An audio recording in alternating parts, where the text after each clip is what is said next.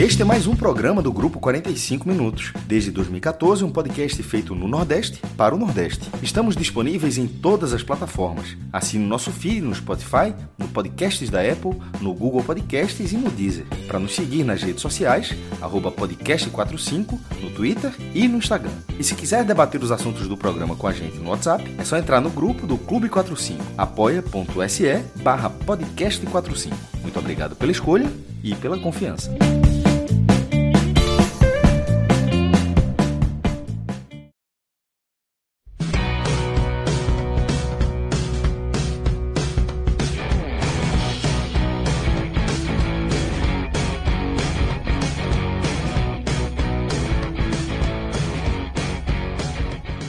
Sejam todos bem-vindos e bem-vindas a mais uma edição raiz do podcast 45 Minutos, a nossa edição das segundas-feiras, em que tradicionalmente, e essa noite não será diferente, nós analisamos um balanço, nós fazemos um balanço, né, um raio-x do Campeonato Brasileiro, tá?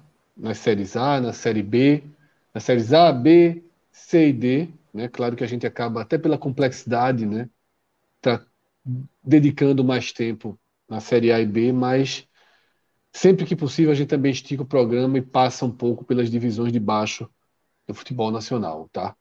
É... Eu sou Fred Figueiredo, estou aqui com Cássio Zirpoli, Thiago Minhoca e Cauê Diniz, e a gente começa pela Série A, inclusive porque na noite dessa segunda-feira, para fechar a rodada, a gente teve um resultado surpreendente, um resultado importante né, para a realidade em que os dois clubes do Nordeste estão vivendo nesse momento na primeira divisão. Depois de sair perdendo, o Goiás virou sobre o Botafogo no Engenhão, né, saiu ali é, da zona de rebaixamento, foi para a 12 posição e mostrou que, de certa forma, a vitória do. a fantástica vitória do Fortaleza sobre o Flamengo e a própria vitória do Ceará no Clássico elas são vitórias que trazem que elas não trazem tranquilidade. Elas trazem apenas a certeza de que você está no campeonato. Mas tem muito chão pela frente e os sinais são de que vai ser preciso evolução, vai ser preciso melhorar o desempenho, aumentar o ritmo de pontuação, diminuir muitos erros para minimizar esse risco de rebaixamento, né, Minhoca?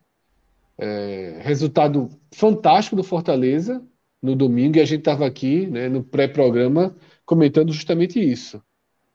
Se o Fortaleza não vence, eu não sei em que tom estaríamos aqui agora, né? Porque o Fortaleza venceu, mas o Juventude venceu, o Goiás venceu, e o campeonato revela sua complexidade e sua dificuldade, né? Mesmo depois de três pontos tão importantes, a caminhada segue com grandes obstáculos.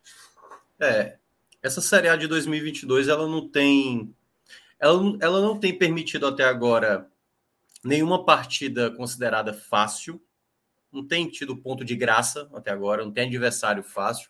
Até mesmo o Cuiabá, eu estava assistindo América Mineiro e Cuiabá, foi o primeiro jogo da rodada, primeiro jogo do sábado. O América Mineiro estava bem tranquilo na partida, fez 1 a 0 o Cuiabá foi lá e conseguiu empatar. Depois o América Mineiro fez o 2 a 1 e nos minutos finais o Elton perdeu uma chance de possibilidade de empate. Então, nenhuma equipe, mesmo as equipes que a gente tinha considerado ali combinar, de Juventude, Havaí, nenhuma delas está conseguindo dar ponto de graça. Né? O Havaí, por exemplo, empatou com o São Paulo e poderia até ter vencido o São Paulo é, também no sábado. É, e para Ceará e Fortaleza, que aí ó, é o primeiro ponto que eu, que eu destaco, né? Não é que ele tem sido determinante, mas que ele tem atrapalhado. São 18 equipes, obviamente, tirando Ceará e Fortaleza, que tem nesse campeonato, que virão para a Arena Castelão. Dessas 18, Fred, oito já pisaram na Arena Castelão. E todas fizeram gols e saíram com pontos. Ou um ou três. A gente não teve nenhuma vitória cearense dentro da Arena Castelão sobre um adversário que não cearense, até porque a única vitória foi no clássico entre Ceará e Fortaleza na quarta-feira. E aí um é onde impressionante, entra... né? Não, impressionante, impressionante, mas ao mesmo né? tempo um pouco compreensivo.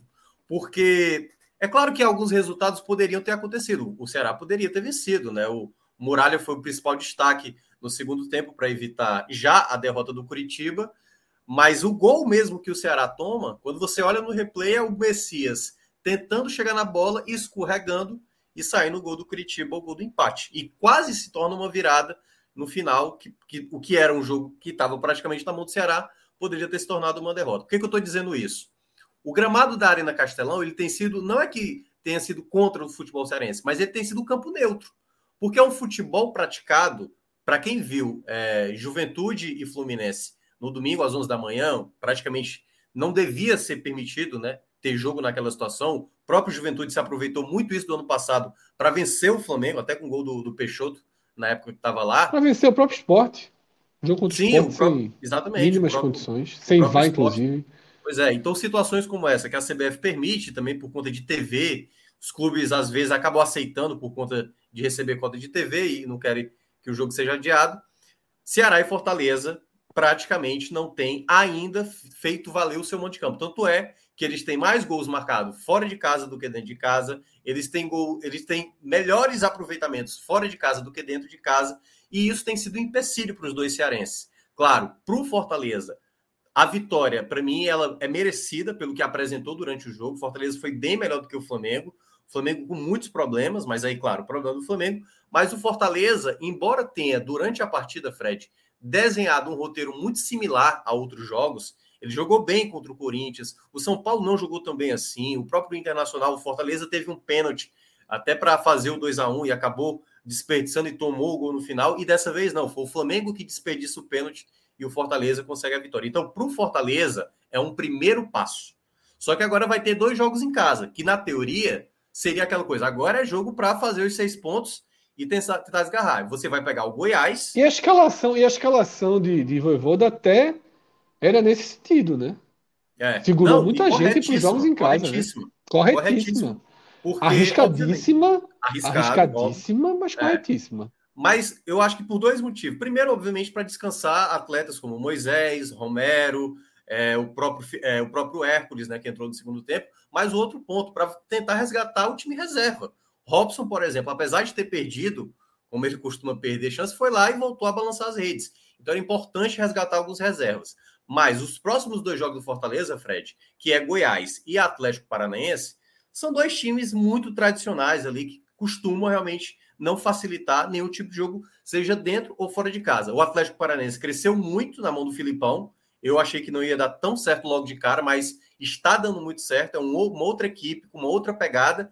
E o Goiás, é bom lembrar, garantiu uma classificação de Copa do Brasil fora de casa, vencendo fora de casa e depois na disputa de pênaltis contra o Red Bull Bragantino e acabou de vencer o Botafogo. Então, por mais que você possa imaginar, ah, ganhou do Flamengo, então vai pegar agora o Goiás e é três pontos. Não é, até porque se a gente for usar a mesma lógica, pegou o Juventude de casa e poderia ter perdido, porque jogou muito mal contra o Juventude. Então, foi um primeiro passo, um passo que dá moral para o Fortaleza, obviamente, pelo que foi a partida, e também porque você conseguiu segurar atletas e ao mesmo tempo resgatar os reservas. Pelo lado do Ceará, tem aquele sentimento de o jogo estava na mão do Ceará e acaba se tornando um empate. E ainda mais, com essa vitória do, do Goiás, cai para a 16 colocação, ou seja, vai para dois jogos fora contra América Mineiro e o próprio Goiás, ou seja, o Goiás no meio aí dos dois cearenses nessas, nessa semana, né? Tanto no meio de semana como no final de semana, e dois jogos que o Ceará também terá que ter o bom aproveitamento que vem tendo fora de casa, porque é isso que agora o futebol cearense tem que se apegar, Fred. Os bons campos dos adversários, porque o seu próprio campo, onde ele tem jogado na Arena Castelão, não tem facilitado o futebol de uma maneira geral, que tem prejudicado tanto, obviamente, as equipes cearenses, como também as equipes de fora, mas que até agora não custou nenhuma vitória para o lado de cá. Ô, Minhoca, é, até pegando aqui a pergunta de Rodrigo Rabelo, né? Que é até onde o gramado do Castelão pode influenciar. Eu, eu, eu, sinceramente, eu sinto que, sobretudo no caso do Fortaleza, eu acho que tem mais a ver com desenho de jogo do que com o gramado em si, sabe? Eu acho que o time do Fortaleza, se você pegar as melhores partidas do Fortaleza, são onde você menos espera. Onde você menos espera é o cenário do jogo em que os times se veem obrigados a vencer o Fortaleza, dão muito espaço e jogam de um jeito que Voivoda ele se sente confortável em armar sua equipe. E assim o Fortaleza fez pontos importantíssimos em 2021, né? E assim o Fortaleza é, poderia fazer né, mais pontos, também seguir esse caminho em 2020, porém a campanha de 2021 ensina. Né? Então, os jogos do Castelão, por exemplo, o nível de, de preocupação, de atenção, de respeito dos adversários é muito maior. Então, Sim. eu tenho percebido também um, um, pouco disso, sabe? O Fortaleza, ele traz nas costas dele os, as consequências da grande campanha Sim. de 2021. Então, não tem aquela, ó, Fortaleza e Flamengo no Castelão. O Flamengo tem que ir lá ganhar. Não tem que ir lá ganhar. Tá? Não, então, e... para um, é, para um juventude, muito, você para um juventude, você multiplica isso. Eu, eu repito, a entrevista de me fugiu o jogador do Juventude, né? Foi não, muito clara quanto a isso, o né? Flamengo falou a mesma coisa, cara. O Flamengo também, ó, Fortaleza, Fortaleza é uma equipe boa. Porque assim, isso aí que você falou até para complementar e depois você pode concluir, o Fortaleza ainda garantiu vaga nas oitavas da Libertadores. Se o Fortaleza Isso. tivesse a mesma campanha do América Mineiro, tivesse rodado, nem pegado o Sul-Americano. Poderia desmontar um pouco. Né, poderia mudar esse discurso. Ah, não, Fortaleza, então. Agora, ruiu, ruiu totalmente. Mas não, Fortaleza ainda tem essa imagem, principalmente também por conta do Voivoda. Tipo assim, não, é um treinador que sabe escalar um time. Sempre quando o Fortaleza vai bem, é elogiado. E aí, queira ou não, isso acaba esbarrando nessa ideia de o pessoal dar uma esquecida. Não, Fortaleza sempre é lembrado como um bom time, né? Que tá ali na ontem, é, mas... ontem o Flamengo era muito obrigado a ganhar o jogo. Era muito obrigado a ganhar o jogo. Fortaleza chegou no Maracanã com dois pontos e um time de misto para reserva. Sim. Né?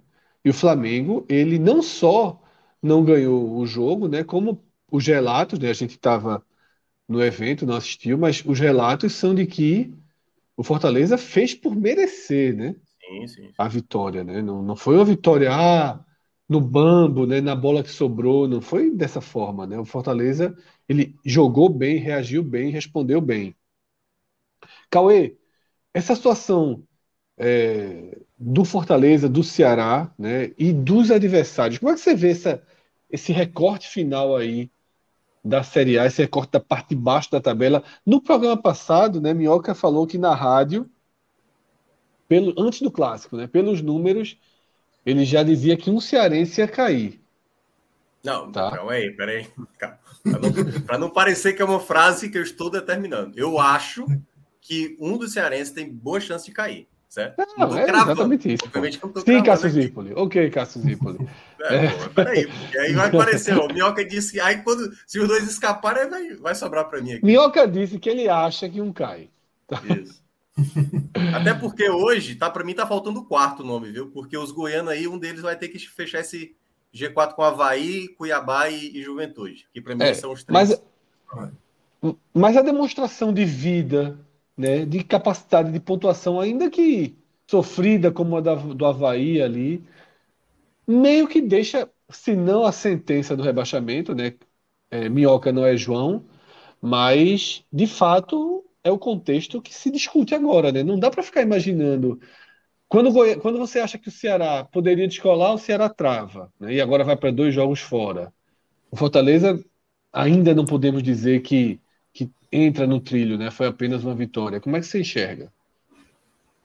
Na verdade, Fred, eu acho que a, a remada aí, para quem está lá atrás, não é somente aquela remada que você dá, muitas vezes, no para passar um adversário e, e, já pode respirar. Não. Tanto que esse resultado do Fortaleza com o Flamengo, de nada vai adiantar se o time não conseguir ganhar do Goiás. Até porque o, Goiás tem, é o adversário direto. Esse oxigênio tem prazo de validade, né? Exato. Até porque o Goiás é o adversário direto. Então não adianta você ganhar de Flamengo, Atlético Mineiro e ser Robin Hood. E entregar os pontos com quem você está brigando nesse atual momento. Porque aí não adianta. Não adianta como já perdeu para o Cuiabá em casa, como não ganhou para o Juventude. Então são, são pontos que você deixa para trás de adversários diretos. Lógico que anima demais uma vitória com com o Flamengo, ou até mesmo se tivesse tido o empate, por mais que a tabela não ajudasse, mas a forma como, como jogou, teria dado aquela animada, aquela oxigenada em termos de, de atuação, em termos de futebol demonstrado. Mas estaria hoje aqui com três pontinhos complicados, complicados. Então, o, o que os dois clubes cearenses precisam muito hoje é de uma sequência de duas, três vitórias, que aí sim você começa a sair, que parece que você está naquele. É, aquela sensação de afogamento que você, opa, conseguiu, tomou um fôlego e já já vem uma outra onda e te joga para baixo de novo e que parece que você nunca vai sair dali. Então é necessário uma certa sequência sem derrotas e com o maior número de vitórias possível para você poder respirar. O Ceará teve sua oportunidade em casa, não conseguiu. Aí lá vai pagar dois jogos fora e vai ter que resolver lá fora. Por mais que é, aquela, aquela zona ali de trás esteja também, você vê a pontuação, o Ceará está a quatro pontos do G4 e a cinco do Fortaleza, ou seja, está mais perto do sonho, da glória, do que lá de trás. Mas hoje, você só consegue, só consegue chegar lá de trás porque você não consegue mostrar nada que te dê um alento de que, opa, eu confio que o Ceará vai vencer duas, três e emendar uma sequência de cinco, seis jogos sem perder e vai dar esse ponto lá para cima. Você não consegue enxergar isso, por mais que esteja muito esse esse perde e ganha lá atrás, mas você não consegue enxergar. Você não consegue, não consegue enxergar também nisso no Fortaleza, por mais futebol que o Fortaleza muitas vezes consiga demonstrar e não consiga reverter em gols. Como também o Ceará, que ronda muito e não consegue botar a bola na rede precisa pontuar. E precisa pontuar não somente com um ponto, mas de três em três pontos, e fazendo seis, fazendo nove pontos, para poder respirar e talvez mudar o holofote, o, o, a meta do campeonato. Porque se passar muito tempo ali atrás, meu amigo, é trabalho, é desgaste mental, é tudo. É muito complicado. Aliás, Cássio. só para só trazer um dado também interessante, Fred. O Corinthians é o líder com 18 pontos. Essa é a menor pontuação registrada de um líder em nove rodadas a gente não está tendo nenhuma equipe desgarrando. Nem Palmeiras e Atlético Mineiro, nem Flamengo também estão conseguindo prevalecer. O Atlético Mineiro, por exemplo, ganhava do Curitiba, deixou empatar, perdeu para o América Mineiro. Né? O, é o campeonato esmagado, né? O campeonato, o campeonato, é, o campeonato esmagado, tá, né? A gente vai falar é. daqui a pouco da Série B, a Série B tá muito, também está muito parecida.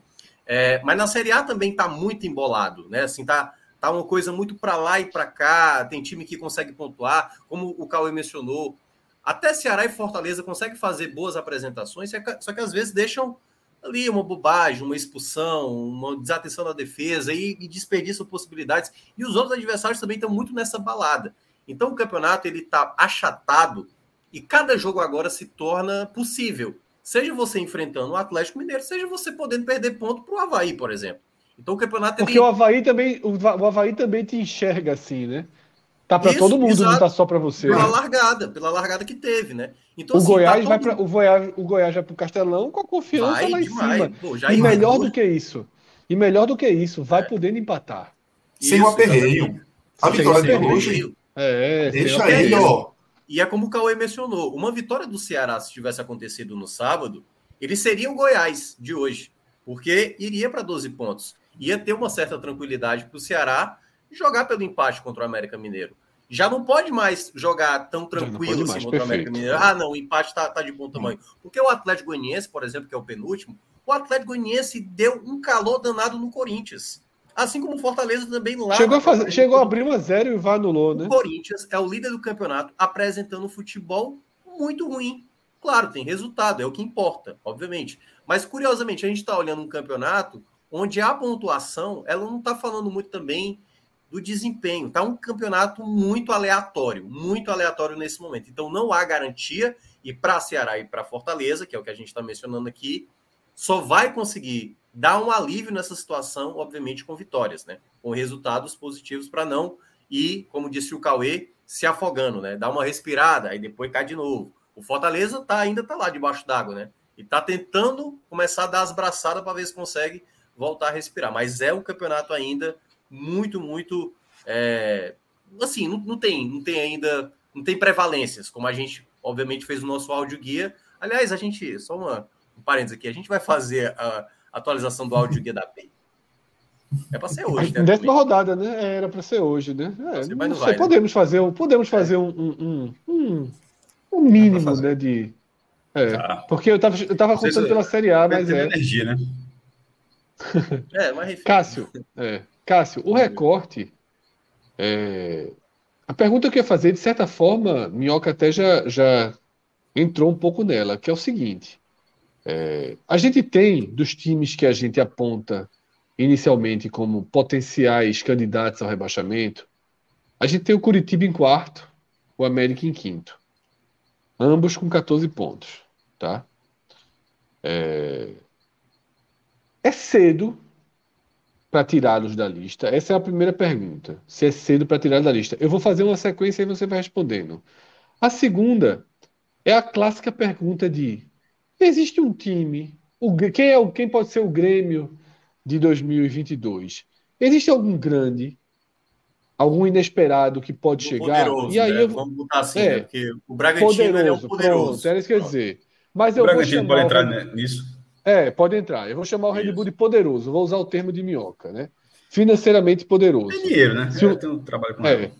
Lembrando que ano passado o Bragantino estava pior ainda, viu? Nesse, nessa, nesse. O Bragantino teve uma né? largada. Foi. O segundo turno dele é Retrasado, que né? ele É. voou. Ano retrasado. Teve um, foi, é, foi. retrasado, né? Teve uma largada, teve uma largada horrorosa.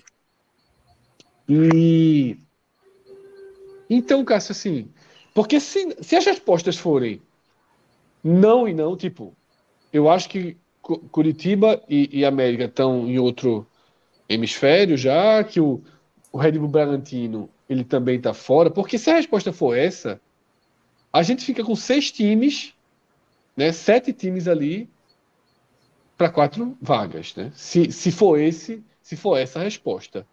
Mas até pelo que Minhoca falou do achatamento, eu acho que é muito cedo para para apontar, jogar uma luz para esse recorte de sete times para quatro rebaixados, né, Cássio? E só Ah, para citar os sete times, seriam Goiás, Havaí, Ceará, Juventude, Cuiabá, Atlético Goianiense e Fortaleza. Quando o Minhoca fala que o primeiro lugar está com a menor pontuação é, nesse, nesse recorte, isso faz com que é, você tenha uma leitura do outro lado, está tendo a distribuição de pontos. Se, se a turma de cima não está somando tantos pontos como em outras oportunidades, esses, esses pontos estão mais distribuídos do que, é, do que em outros cenários. E isso faz com que clubes que. é, eu nem lembro, Fred, minha memória para algumas coisas é horrível, como se você tinha falado Minardi ou não. Mas alguns, mas nesse, nesse, nesse momento ninguém está sendo Minardi. De quem a gente poderia apontar como Minardi. O Havaí tem três vitórias em nove jogos. O time que tem três vitórias não é Minardi. É, o Cuiabá está numa péssima fase, mas tem duas vitórias, porque já tem uma gordura lá na, na largada. Na verdade, o único que tem uma vitória é o, é o, é o, é o Fortaleza e o Atlético Goianiense. Esse é surpreendente, porque assim como o Fortaleza na Libertadores, o Atlético Goianiense na, na, na, na Copa Sul-Americana, então assim, na, na, no caminho paralelo, e com boas partidas também, o Atlético Goianiense, mas assim, tem, ele tem uma história parecida, mas num sarrafo menor, porque ele está, é, porque o Fortaleza está conquistou resultado na Libertadores e está abaixo do Atlético Goianiense, ou seja, a disparidade do Fortaleza em relação ao brasileiro com a competição internacional é maior do que a do Atlético Goianiense, mas ainda assim existe. É, e isso faz com que esses, esses clubes eles atrapalhem bastante. No caso, essa pergunta está sendo feita para esse programa no viés de Ceará e Fortaleza, certo? Assim, é, e considerando partindo dessa leitura, eu acho que atrapalha demais. Ontem, com, aliás, com o resultado de hoje entre Goiás e Botafogo, o resultado normal do domingo, que teria sido a vitória do Flamengo, não ah, mas o Flamengo tá mal, o Fortaleza vinha jogando bem. Não, mas o cenário normal, pô, 63 mil pessoas no Maracanã, o elenco que o Flamengo tem, no resultado, o resultado normal o Flamengo ganhar esse jogo. Tanto é que o Fortaleza não ganhava lá, assim, desde 2003. Não sei, nem sei se teve tantos jogos depois, mas enfim. Mas era um resultado natural, não adianta forçar a barra. Mas o Fortaleza surpreendeu e venceu. O fato desse resultado ter acontecido praticamente salvou o Fortaleza numa largada, porque é justamente a resposta que eu digo agora, que não, eu nunca considero cedo. Quando tu fala, Fred, Cássio, desculpa, Fred, tu disse, Cássio, já é cedo, eu disse, pô, tô há semanas dizendo que não é cedo. Na terceira rodada, desde que começou a confusão, eu já não dizia que era cedo. Eu sei, a grande confusão toda, tá no mudo, Fred. Tá no mudo, Fred. Cedo para passar tesouro e fazer um recorte, né? É, mas veja só, mas teve gente que eu falei, pô, terceira rodada você tá falando isso, veja só, eu, é isso eu, eu falo sempre. Eu sempre falo cedo. Se, se três rodadas eu não achava cedo, quanto mais com, com nove. 25%, né? 25% praticamente 25%, já da competição. 25% do campeonato. E no, 25% sem terminar, isso poderia ser um facilitador. Você não, você era para não ter a primeira vitória, que era normal, e o Juventude ganhando o Fluminense, o Goiás ganhando o jogo. Assim, era uma hecatombe. Eu escutei essa palavra hoje. Não sei se Fred Leu, leu, leu. Eu li essa palavra hoje. É, era uma hecatombe é, pro Fortaleza não ter somado esses três pontos, porra. Assim, era, era quase uma sentença. Porque vai, para dois jogos em casa e tal, mas tem vários fatores de futebol. E você olhar uma tabela, porra, meu amigo, são quatro rodadas para acontecer tudo agora. Quatro rodadas na prática, assim, é muita coisa, pô. Já deu 25%, você precisa de três ou quatro rodadas com tudo dando certo para um time que tudo está dando errado. ou seja, tem que acontecer isso para que só assim você saia da zona de rebaixamento. Mesmo hoje, com esses cinco pontos, a saída da zona de rebaixamento, num, num cenário lógico, já ainda é tipo, a tendência não é em duas rodadas. Fortaleza até poderia ganhar os dois jogos no Castelão e dar tudo certo. Mas o campeonato não está dando assim, justamente pela distribuição de pontos, que é, a primeira, é o primeiro ponto alertado. A turma de baixo está somando ponto. Está uhum. tá, tá, tá no degrau, se não, não estaria zona rebaixamento, naturalmente, mas num, degrau acima do esperado. Tanto é que a liderança, o, a turma da, de cima, o, o, Corinthians já perdeu ponto, o, o Flamengo perdeu ponto. É, enfim, isso, isso, isso, isso é natural, Fred. Para o Fortaleza foi uma vitória. A, a, o Goiás deu uma morgadinha hoje. Pelo fato de ser o próximo adversário e quanto mais o Juventude, porra. O Juventude ganhou o jogo, saiu. Só não podia acontecer um resultado para o Juventude. Era o Goiás ganhar do Botafogo do Rio. Para o Juventude ficar fora da zona de rebaixamento. O Botafogo foi lá e, o Goiás foi lá e virou o jogo. Virou e, o jogo. devolveu o jogo. Mas ao mesmo tempo que devolveu, ele colocou o seguinte: o 16 hoje é o Ceará, com cinco pontos a mais do que, do que, é, o, do que o Fortaleza. Aí a gente projeta que o Ceará vai continuar tendo um rendimento bom de pontos. Por, por isso que eu estou dizendo que cinco pontos você não abre. Você não bota seis para você e o outro zero não. Porque o outro não está zerando. O Ceará foi fora de casa, empatou com o Santos, foi fora de casa, empatou com o São Paulo. O, o Ceará tem confronto direto, né, Cássio? Tem, ah, tem confronto direto. Tem os confrontos diretos. A gente nessa rodada vai ter um Atlético Goianiense com o Havaí. Ou seja, Isso. a turma é. anda inevitavelmente. Alguém anda. E mesmo alguém se é um confronto direto, Cauê. Porque o 16 hoje é o Ceará, certo? O Ceará se você, olhar, se você olhar a tabela nesse momento, não tem nenhuma bolinha vermelha na classificação do Ceará. São quatro bolas cinzas e um verde. Ou seja, para que o Fortaleza, no caso, da, na visão do Fortaleza, Cauê, para que o Fortaleza saia da zona de rebaixamento, esse time tem que zerar. Aí você vai olhar o rendimento de pontos desse time, vai ser um time que não zera. E esse é o 16. E quem é, é, que, que tem 10 pontos? Outro time também tem 10 pontos, que aí vai para a pergunta de Fred, que é o Bragantino, onde você pode acreditar que você vai acreditar que o Bragantino vai ser o Grêmio. O Bragantino não é o Grêmio, mas a, gente está simplesmente numa questão econômica. E que nem na prática é uma questão econômica. O Grêmio tem muito mais dinheiro do que o Bragantino bota no futebol brasileiro. Mas, mas como era um clube sem tantas dívidas, não tem muita coisa para pagar, é um clube que consegue canalizar, organizar, enfim. E foi para a Libertadores, foi vice-campeão da Sul-Americana, é um candidato muito forte. E esse time é outro time com 10 pontos.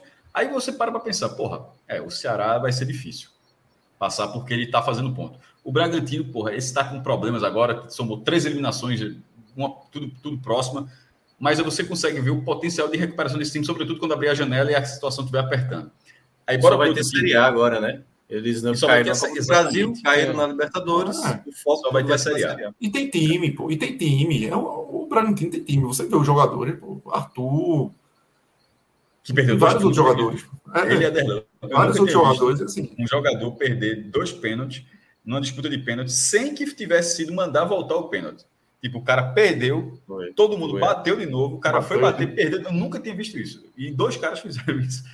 É, enfim, depois desses dois times com 10 pontos, o time seguinte é o Havaí.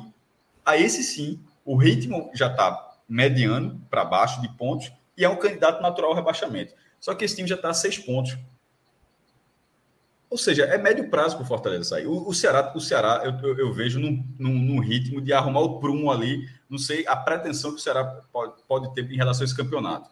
Mas é, o ritmo do Ceará é, parece ser muito mais, nas duas competições, parece ser bem mais consistente do que o do rival. Então, assim, imaginar o Ceará fora da zona de rebaixamento, e, e a, a, posição dele está hoje, é algo muito mais lógico. O, o do Fortaleza, apesar dessa vitória no Maracanã, eu acho que o buraco ainda é muito grande. E, e a gente está falando, pô, tem dois jogos em casa, tem. Mas é preciso lembrar que uma hora, tudo isso está acontecendo agora vai inverter. Essa massa de jogos que o Fortaleza teve dentro de casa, em uma hora vai espelhar essa tabela. Então, de repente, é, vai ter, teve três jogos seguidos em casa, porque foi antecipado o outro, depois vai ter, foi jogar um fora agora, depois vai ter dois em casa. Uma hora vai ser o contrário. É, e, e, esse contrário, aí pensando, projetando lá para frente, pode ser com a tabela apertada, já pensou fazendo viagem, o problema todo. A única coisa, a única diferença vai ser o clássico rei ali, que ele vai ser visitante, mas não precisa, não precisa sair da cidade. Mas essa tabela vai ser espelhada. E eu nunca vou achar, embora o Fortaleza tenha vencido fora de casa, que, ah, não, mas esse time joga melhor fora de casa. Não, meu irmão. Na primeira divisão é melhor somar ponto dentro de casa. Essa, essa conversa de que é, esse time joga melhor fora de casa, isso é conversa para boi dormir, bicho. Qualquer, qualquer, qualquer time, a, a, coisa mais rara é você ter, um, você ter somar mais pontos fora de casa do que dentro de casa. A lógica é você somar mais pontos dentro de casa. E isso Fortaleza não está fazendo. Ele não está ele não tá fazendo, está perdendo essas oportunidades. Ou, ou, ou vai, ser, vai depender sempre de um resultado fora da curva como o de ontem? Ele, Mas, ele, ele, vem mostrando, ele vem mostrando futebol, na maior parte, não foi em todas as partidas, como o Minhoca falou, não foi em todas as partidas, mas na maioria das partidas ele, foi, ele, ele, ele jogou para merecer mais pontos do que tem, mas não vinha conseguindo. E não conseguir faz parte da análise também. Não conseguir os pontos faz parte. Você não pode desconsiderar que o time não consegue os pontos. Assim, não, o time joga bem, mas não consegue os pontos, mas está jogando bem. Uma hora vai conseguir. Essa hora não pode demorar muito a chegar, pô. E ontem, esse resultado, esse resultado de ontem, foi o resultado que recolocou o Fortaleza, porque recolocou o Fortaleza para ser um candidato, disse, ó, conseguir ali remando, e, até, e tem, tem condições, tem totais condições de sair da zona de rebaixamento. Mas ontem, uma derrota ontem, era a primeira sentença, primeira instância, porque você pode reformar a sentença, né? Ontem era, era a sentença ali na vara da Justiça Federal, aí depois é para o TRF, depois é para o STJ, depois poderia ir para o STF, vai saber. Mas ontem era quase a, a sentença em primeira instância mesmo. Passou assim muito perto, porque Passou muito perto. Com esses resultados, passou. Oh, e, e pra, pra, pra, só para última frase para dizer. Se eu estou dizendo que esse time escapou de ficar, de receber a primeira sentença de rebaixado, porra, a situação não pode ser boa.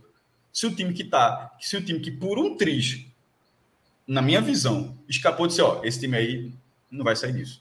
É, ele continua no limite, mas ele ganhou um fôlego e ele aconteceu no final das contas, a gente até, eu até, até dito o normal era sair com um ponto, né? Empatando o clássico, empatando. Lembra que a gente falou isso aqui? Empatando o clássico, perdendo um. Ele saiu muito melhor do que a gente tinha falado. A gente é. falou: se sair com um ponto e uma derrota, é o normal. E ainda ficaria difícil, que a gente falaria, porque seria 0,36. Ó, três pontos em 27 é, é, é assim, é, é, é, é, um, é uma merda. Mas não, acabou não. sendo superior a isso. O Cláudio até tinha me perguntado no, no, no domingo, né, ontem. É, se o, o Fortaleza pagava, né, com essa com essa vitória extra, né, no jogo teoricamente não era aquele jogo de vencer, né, e acabou vencendo, se pagava as dívidas. Eu falei, não, as dívidas estão caras, né? É aquela coisa, né? Se você tem dívida e você ganha o extra e faz novas dívidas, então você está pagando a dívida, você está aumentando o problema. O Fortaleza ele pagou, digamos, a derrota do Cuiabá. Ainda tem aquele empate contra o Juventude e precisa vencer o Goiás para não, é por isso que eu estou dizendo, não criar nova dívida, né? Que teoricamente é o jogo contra o Goiás, porque são esses jogos onde o Fortaleza tem que, tem que pontuar. Agora, um outro ponto também que aí tem a ver com o que o Cássio mencionou. Tanto Ceará quanto Fortaleza, né? Como eu estava dizendo, não venceram nenhuma equipe de fora do estado ainda na Arena Castelão. O que é que entra esse porém? Durante todo o dia de hoje, Fred, o grande debate, e aí da imprensa, da torcida, é como é que vai se fazer, porque Tá, teve uma reunião hoje no governo, no governo do estado para tentar ver essa solução com os clubes de tentar tirar possivelmente alguns jogos ou parar por completo, o que eu acho que não vai acontecer, até porque tem jogo de Libertadores, tem jogo de Sul-Americana, os jogos da Copa do Brasil, né? Assim, não acho que vai o, o Castelão vai vai parar para fazer reforma. Eu acho que é capaz de acontecer deve. um revezamento. É. Veja só, até, veja só. Minhoca citou, ser... Minhoca citou a Libertadores. Não, né? então, mas não, é só reforçando, reforçando. Que pode até ser que de repente tome uma decisão assim que durante o brasileiro aconteça assim e tal. Mas eu acho que quando o Fortaleza estiver na meu irmão, eu a, acho que a torcida Fortaleza ficaria inconformada, inconformada com porra de você. Não, concordo. Não, no... eu acho que todos os torcedores querem. E o do Ceará também, e o Ceará também. É, acho que o, o Ceará contra o The Strongers e o Fortaleza isso, contra o Estudiantes, no, cada um dos seus jogos lá da Comembol. A questão é que todo mundo agora começa a ficar preocupado, tipo assim, eu, eu já vi, por exemplo, o nosso amigo Léo, né? Eu estava acompanhando uma parte lá do canal dele hoje, né? O canal Cash, e eles já estavam mencionando sobre essa questão do cara, eu abro mão de ir para o jogo no PV, eu, eu abro mão de ir para o jogo no PV, porque eu quero ver o time jogando no campo decente, entendeu? O time apresentando, porque assim, eles conseguem enxergar o Ceará jogando bem a ponto de uma situação dessa não sair pelas mãos.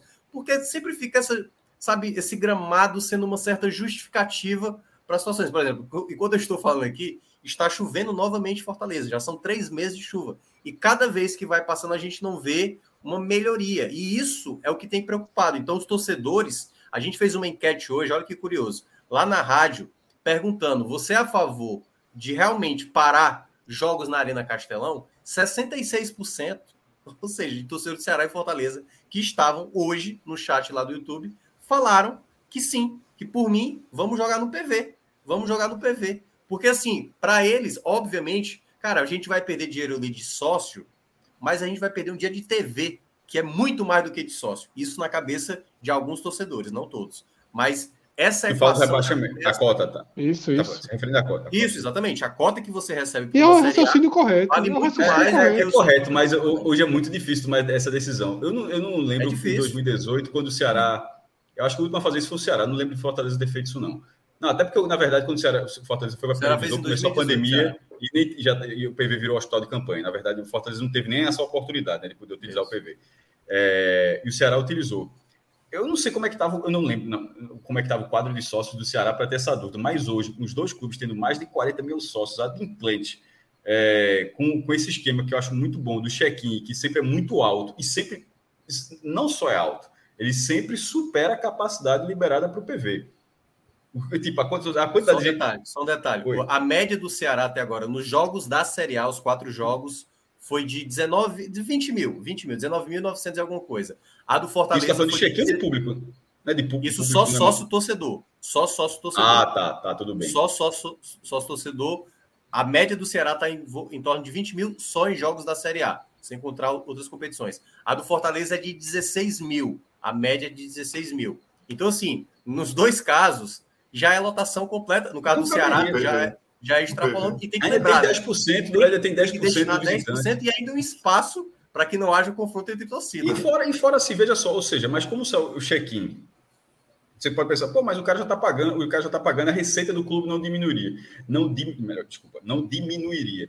Mas, é, mas, mas, ao mesmo tempo, uma parte nunca mais teria acesso aos jogos. Então você não consegue garantir que aquele cara continuaria sendo sócio, porque ele não, ele não teria o check- check-in dele garantido. O Castelão está três vezes maior, eu creio.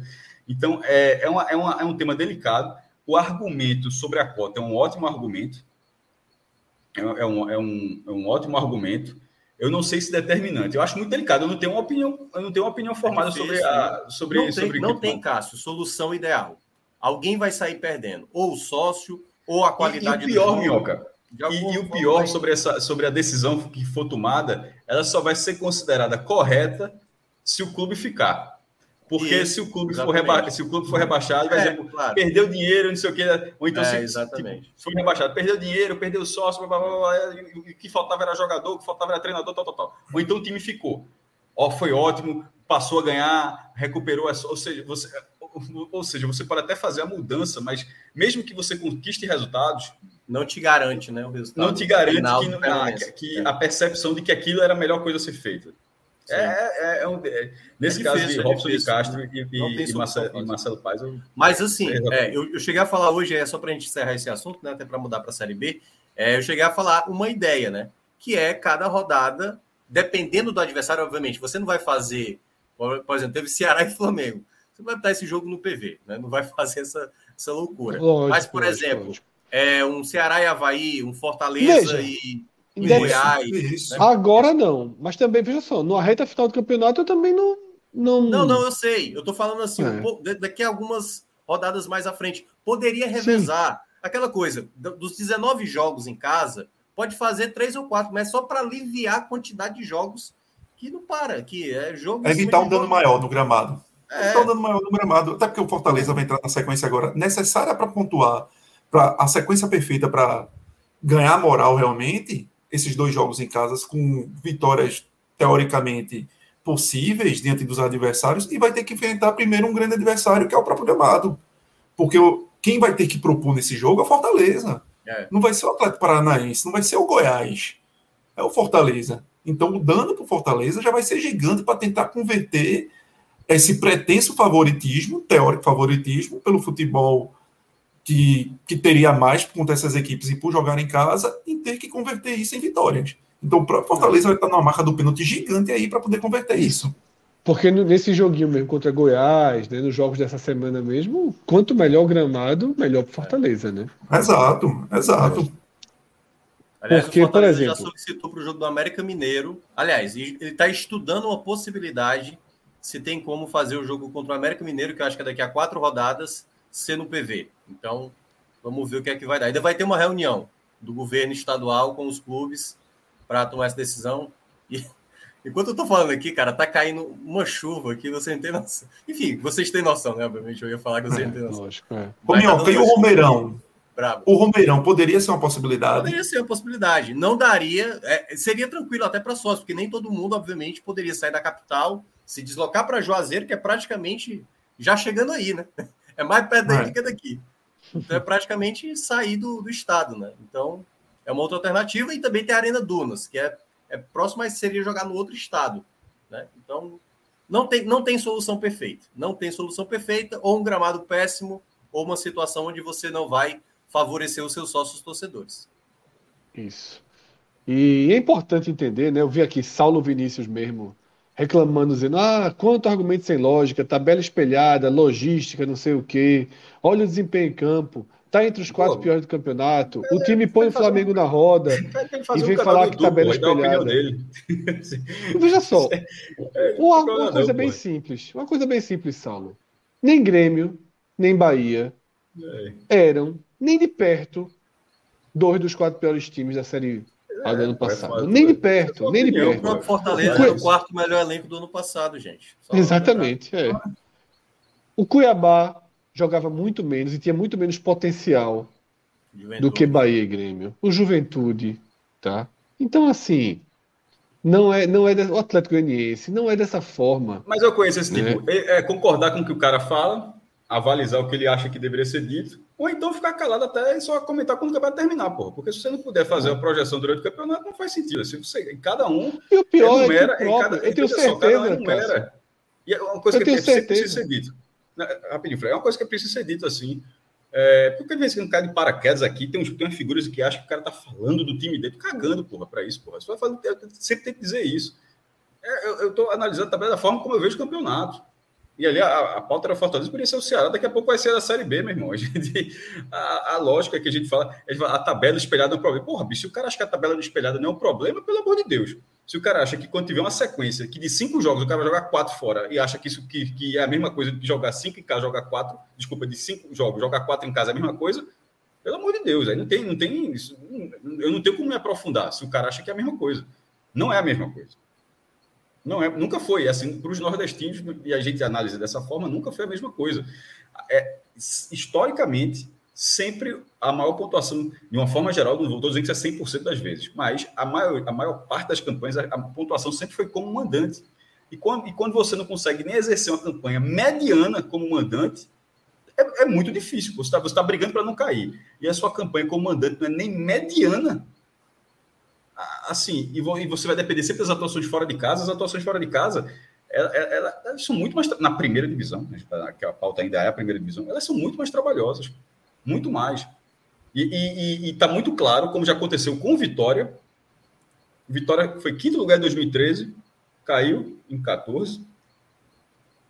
Esporte foi sexto lugar em 2015. Em 2016 já estava brigando na última rodada para não ser rebaixado. Eu estou dizendo aqui para não ser rebaixado, porque eu estou dizendo o seguinte: que na hora que você tem uma campanha espetacular, eu falei as duas melhores campanhas antes dessa do Fortaleza, o Vitória foi quinto em 2013, o Sport foi sexto, e ambos com até detalhe, até estou falando até da colocação, mas a pontuação foi até maior do que a do Fortaleza. Para dizer assim, como campanha, não como colocação, a colocação maior da história do Fortaleza, mas como campanha, pontos somados, Vitória e Sport somaram 59. Para o ano seguinte já não fez a menor diferença. O Vitória tomando papeiro e o Sport escapou ali no triste. Então, a quarta colocação do Fortaleza, ela cresceu o cartaz para que em 2022, assim como aconteceu com o Vitória em 14 e com o Sport em 2016, que exista todo um cartaz de respeito.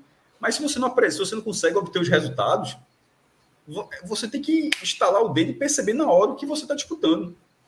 Esse Fortaleza, que eu pegar até o exemplo. Ah, o América Mineiro começou muito mal, foi para a Libertadores. Isso aconteceu. Esse Fortaleza pode parar na Libertadores? Pode, mas para isso acontecer vai ter que ser algo excepcional. Nesse momento, e, e antes do excepcional acontecer, para você não pular etapas, antes do excepcional acontecer, você precisa, você precisa corrigir o seu, o seu rumo. Nesse momento, o Fortaleza precisa corrigir o seu rumo que é, é, é, que é equilibrar a campanha para não ficar um fantasma. Porque se, se com essa situação, é, a cinco pontos, cinco pontos daqui a pouco tira.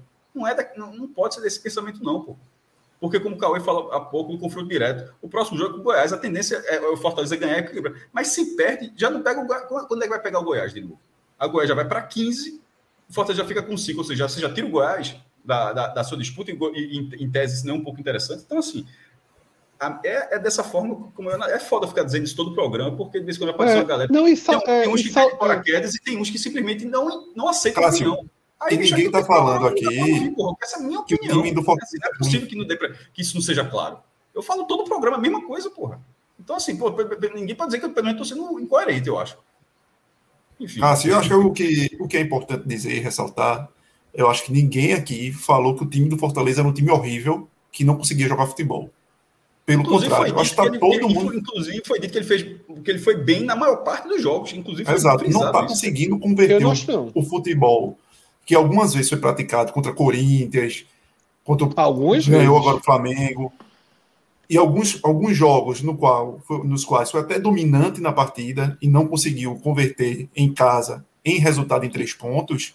E isso está fazendo pagar uma conta mais alta do que deveria mas ninguém, eu acho que considerou tanto que a gente, no início do, da competição, quando a gente faz as projeções, ninguém falou aqui, pelo time que o Fortaleza tinha, que o Fortaleza estaria nesse, nesse cenário. Ninguém.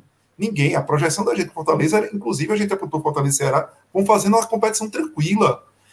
Então a gente está muito mais falando pelo desenhar do que vem acontecendo nessas nove primeiras, nove primeiras rodadas de Ceará e Fortaleza do que propriamente em a gente sacramentar que o time do Fortaleza e do Ceará é ruim por conta das peças individuais, de forma alguma.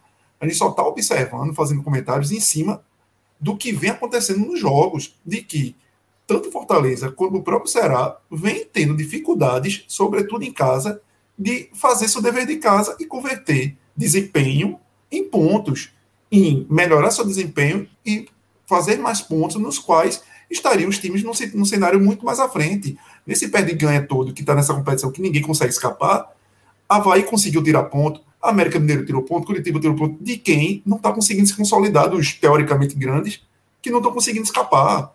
Ceará e Fortaleza estão tendo dificuldades em justamente roubar pontos desses pontos. O Fortaleza conseguiu agora com o Flamengo. Excelente. E isso, mérito total. Mas vai precisar pagar uma conta com Goiás, até porque o momento hoje do campeonato do Fortaleza é com Goiás. Então ele tem que matar o Goiás. E aí, Cauê? para completar, acho o seguinte: é, dois pontos. É, parte né, do, do, do, argumento de Saulo é que o time vem jogando bem. Eu não acho que o time vem jogando bem. O time mereceu perder do Juventude poucos dias atrás, dentro de casa. O empate caiu do céu para o Fortaleza contra o Juventude. O Juventude foi melhor que o Fortaleza. O Fortaleza não mereceu vencer o Fluminense. Ah, mas jogou. Pô, o Fluminense fez um gol rápido. Tá? Então, o jogo é todo desenhado a partir da vantagem do Fluminense. Né? O Fortaleza fez um bom jogo contra o Flamengo. O Fortaleza fez um bom jogo contra o Corinthians. O Fortaleza fez um jogo ok contra o Inter. E o Fortaleza fez dois grandes jogos na Libertadores contra River e Colo-Colo. Fez dois grandes jogos na Libertadores contra River e Colo-Colo. Se você trouxer a Libertadores para conta, você tem grandes atuações. Mas sem a Libertadores na conta, na Série A, em nove atuações, são duas boas, duas razoáveis e cinco ruins. E a maioria dos jogos fora de casa, Fred. Se você vê aí, dos que você citou, a maioria dos jogos fora de casa.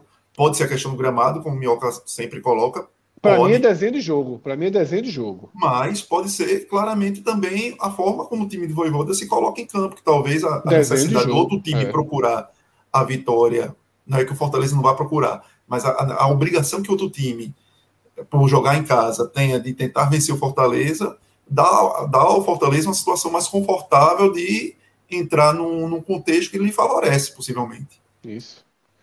E, e, é isso, tá? E por fim, o último ponto, o Saulo disse que a gente tem dificuldade em ler comentários de quem pensa diferente, mas o único comentário que a gente leu foi justamente dele. Então também não consigo entender. Não, mas, mas, mas, mas, mas o Justamente, fala, justo porque, mas, porque a gente leu dele, Cássio. Mas só para dizer de boa. Exatamente. Por que a gente leu dele? Mas só explicar. Só explicar. Por que a gente leu dele? Porque foi justamente o que abriu um caminho diferente. Por isso que a gente trouxe para o debate. Se a gente Não, não, quisesse debater o diferente, a gente ignorava o comentário dele e seguia outro. A gente trouxe Mas o alguém comentário que dele comece, começou, ponderando. Primeiro, que não foi tão, tão é, educado assim. No começo, ele, alguns outros casos assim, tem. É, Ah, não foi tá educado, não, aí mas- com esse Zé Ruela, assim. Não, a enfim, turma mas não beleza. tem preocupação em ser educada, não, Cássio. As Não, pessoas tem, então, perderam é- um pouquinho a preocupação de serem educadas. Então, aí eu faço a minha parte também, mas, mas o- a, a questão é, é assim. Eu, eu até falei, alguns caem de paraquedas. Aí, o- os que caem, quando eu falo caem de paraquedas, até para não ficar não, não ser mal interpretado, ou me explicando melhor, melhor dizendo, cara que entrou aqui pela primeira vez aqui, ó, viu um link lá, clicou, o cara não sabe, o cara tá vendo aqui, tá- por isso que o cara tá vendo, eu- tá me ouvindo aqui pela primeira vez, beleza. Agora tem uns que, que eu sei que o cara já viu aqui algumas vezes, pô. E, pô, o cara sabe que eu, que, que eu falo dessa forma. O cara co- discorda assim todas as vezes. Pô, tu pode me dar, o cara pode me ignorar, porra. Ignora o que eu tô falando, porque tu sabe que eu vou dizer isso, tu sabe que eu vou analisar a tabela dessa forma. Se, se o cara, pô, o cara fica falando do, jogo do segundo turno, mas não importa o segundo turno, pô. Se para você, você é uma preocupação muito distante, talvez seja, detalhe, importante, talvez seja algo que não, realmente não tenha nenhuma diferença. Eu não estou dizendo que eu estou certo, não, só estou dizendo que eu acho que para mim faz. Eu, eu vejo assim, eu, eu, eu Por exemplo, quando a Teva virou, virou do Santos, para você ver como é uma forma geral. O Santos está jogando a Série D, são 14 jogos, tem grupo de oito, o Santos estava mal, e na hora que terminou o primeiro turno, que foi um a um com o Sergipe, aí teve análise. O Santos está na dificuldade, mas pelo menos no retorno, o Santos joga quatro no Arruda e três fora de casa. E, e alguém vai dizer, não, pô, mas isso é a mesma coisa do que jogar três, é, três no Arruda e quatro fora de casa. Alguém pode achar? Pode. Eu acho, uma, eu acho um pensamento burro. Aquela, que- até aquele mesmo. Acho um pensamento burro. Mas, mas, mas o cara pode achar isso. Mas eu, eu achei que o Santa tem o fato de jogar em casa vai ter uma vantagem no retorno. Aí vê o primeiro jogo em casa, já ganhou, já está lá no G4. Não estou dizendo que vai ficar no G4, mas que ele tem uma possibilidade maior. E quando eu falo espelhar a tabela, é isso. Porque o Fortaleza não vinha, não vinha, não vem, na verdade, porque os jogos ainda não aconteceram, aproveitando os seus jogos dentro de casa. Não vem, pô. Time não ganhou nenhum jogo, como é que está aproveitando? E quando essa tabela for espelhada, se você achar que isso não é um problema, significa que você vai ter que responder muito fora de casa. E o jogo do Flamengo foi um jogo, foi uma boa, foi uma, uma, uma boa atuação, uma, uma ótima atuação, na verdade, para vencer o Flamengo fora de casa. Mas jogar nessa, nessa rotação. É perigoso. a galera tá a- galera- tá- veja só, você não é torcedor do Fortaleza só de, é, de 2021. Você viu Fortaleza de 2020, porra. O próprio Fortaleza de 2019, 2019 que ficou de 19 ficou em nono lugar, mas que ele teve, ele teve momentos ali de oscilação no campeonato. Alguém nessas outras campanhas e nas campanhas do passado dos pontos corridos, do, é, 2006, 2005, você vai buscar qualquer campanha que você lembre, tire 2021. É fácil você impor a rotação? Aí eu estou falando para o Fortaleza, mas eu aplico para o do Ceará. É fácil você você ficar man- manter essa rotação alta? Pergunte para o do Bahia quando jogou a primeira, para o do Esporte, para o do Náutico, do Santos, para o América Natal, para o Central, para o Náutico, para qualquer vitória, para qualquer um que tenha jogado a Série A. Não é fácil, pô. Mas se você acha que é fácil, aí estou falando, então não, não precisa me ouvir. Porque eu não- nunca vou dizer que é fácil, eu sempre vou achar que é difícil. eu sempre vou achar que é difícil. É só esse ponto da discordância, beleza. Mas assim, discordar, toda vez que eu falar a mesma coisa, é chato, porra. É chato para mim, é chato para É, você. Eu acho, é, eu acho que um ponto que é fundamental é entender que a posição na tabela interfere no rendimento. Eu acho que esse é o ponto de partida, sabe? Na minha É. opinião, interfere demais. demais. Isso, é o que eu falei, é o que a gente falou, inclusive falando direto pro, pro Saulo. O Goiás se perde do Botafogo, é um Goiás diferente que enfrentaria o Fortaleza no Castelão. Agora é um Goiás que, se empatar, vai soltar fogos. Isso vai fazer com que o Goiás jogue num desenho explorando o, o, o, a- e o Fortaleza, sim. Um 0 a E o 0 próprio é Fortaleza, destrutível. Fred. Então, e o próprio 0 a 0 Fortaleza é. Flamengo. Aí é, aí até o Não, veja comportamento só. da torcida seria diferente, né? Exatamente. O próprio comportamento da torcida já vai ser Presença, diferente no próximo jogo. Não, se o Fortaleza não ganha do Goiás, o jogo de domingo é totalmente diferente, é outro desenho de jogo. Se o Fortaleza empatar com o Goiás, o jogo do domingo, ele tem um desenho completamente diferente do que vai ser o jogo do Goiás. Assim que acabou o jogo- independentemente Assim que do acabou o jogo do Flamengo, Minhoca, assim que acabou o jogo do Flamengo, é, a, a primeira a primeira tuitada, uma das primeiras tuitadas do Fortaleza foi quem vai estar quem vai estar quinta no Castelão, né? Se empatar 0 a 0 com o Goiás, não vai ter essa tuitada. Quem vai estar domingo no Castelão, né? Não vai ter essa tuitada. O clima é outro. São outras pessoas, outra vibe, se leva um gol, age diferente. Então, assim, queira ou não, o Campeonato Brasileiro é um campeonato de muita interferência de rodadas. É, é, é, uma, é um campeonato que a sintonia é muito duro, o Campeonato Brasileiro. É muito duro. Muito duro. Por isso, isso faz com que, que ele. É. Que bate com o que eu falei agora, que você não consegue impor a rotação. Tipo, agora tá valendo. Não consegue, não, exatamente. Não é, assim, não é assim. E aí a prova são os grandes que caem. Pô. O rebaixamento do Grêmio é um absurdo histórico e que ensina muito. Fala, Mioca. Eu, eu, não, eu não acho que, que não tem nenhum cenário, claro, tem um cenário de mais pressão, né? Que é o empatar ou, o pior ainda, perder para o Goiás. É, mas o que, eu tô, o, que eu, o que eu imagino é o seguinte: pode ter uma, uma falsa ilusão com uma vitória sobre o Goiás, de que, tipo assim, não, agora, agora já está decidido, a gente vai sair desse Z4 tranquilo. E aí vai ter o jogo do Atlético Paranaense. Que, e aí é que tá, entendeu? Por exemplo, se você ganha do Goiás e perde para o Atlético Paranaense, qual o sentimento? Entendeu? É claro que é negativo, entendeu? Então, assim, há vários cenários que vão acontecendo a cada rodada, como o Fred acabou de mencionar. É cada jogo. O que É por isso que eu, eu vou, vou ressaltar aqui o que eu falei na semana passada. O que Ceará e Fortaleza precisam ter até a 36 rodada é sobrevivência. É estar tá vivo. Para, se possível, chegar na 38 rodada dependendo de uma vitória. E a melhor das hipóteses já chegar na 38 rodada, já garantidos na Série A. Esse é o cenário. Eu entendo toda essa ideia de perspectiva. Falta tantos pontos. Eu vi gente falando aqui, não, se vencer 13 jogos, tá ok. Como se vencer 13 jogos fosse sim. Vai lá e vence 13 na hora que você quiser. Não é assim. É rodada a rodada. E aí, exatamente, por exemplo, o cenário de hoje, que está tendo muita trocação, geralmente, geralmente, quando acontece isso, é o de uma pontuação para escapar mais alta e não mais baixa. Pode acontecer de é, Cuiabá parar, Havaí parar, Juventude parar de pontuar e aí essa pontuação descer. Mas, Mas no geral, quatro é rodada a rodada que você vai construindo seu escapamento. E, e, lembrando que você falou isso pode acontecer, mas quatro precisam parar. Porque para você ser o décimo, para você ser o décimo sexto. Porque se três pararem, pode ter, podem ter três. A gente já viu o campeonato isso, que tem um campeonato com duas minardes. já teve não, mais, já teve mais. É, campeonato com três minardes é. e a briga era ali. O Bahia, só... Cássio, lembra que o Bahia em 2020 ficou 10 jogos sem ganhar. 10 jogos sem ganhar. O Bahia acho que foi três empates, sete derrotas. Aí o Bahia foi escapar contra o Fortaleza, na Arena Castelão, no jogo que ele goleou. Então, assim, o campeonato permite que uma equipe consiga fi ficar mais de sete jogos sem ganhar e escapar. E ainda conseguir escapar. É o campeonato que te Mas permite. aquilo aconteceu porque o primeiro turno do Bahia era um primeiro turno de Libertadores. Do... Não, isso aí eu acho que foi 2019. Foi 2019. Não, tô, o, o, o, Bahia, o Bahia acho que foram três anos seguidos fazendo o primeiro turno decente e um, primeiro, um segundo turno é, merda. Mas eu acho que. É, não tô lembrando. Mas... Não sei se de Libertadores, mas um primeiro turno bom e uma queda muito. É, eu acho que foi a primeira, a primeira perna ali, os primeiros. Primeiro quarto, né? Digamos assim. Foi a primeira perna, é, foi a primeira é. perna. Tá, então. É, deixa eu ver se tem mais algum comentário. Tá? É, mas é isso. Finalizamos assim a Série A. Minhoca, aquele momento importante né, para a gente dar uma respirada. Né? O número de likes muito abaixo aí do número de pessoas assistindo, então. Pediu ainda, né? Aí... É, é hora de curtir, né? Quem está gostando, quem não está gostando, é. quem está por aqui, dá uma curtida aí. Para quem. É isso. A nossa campanha ah. se encerrou ontem, né?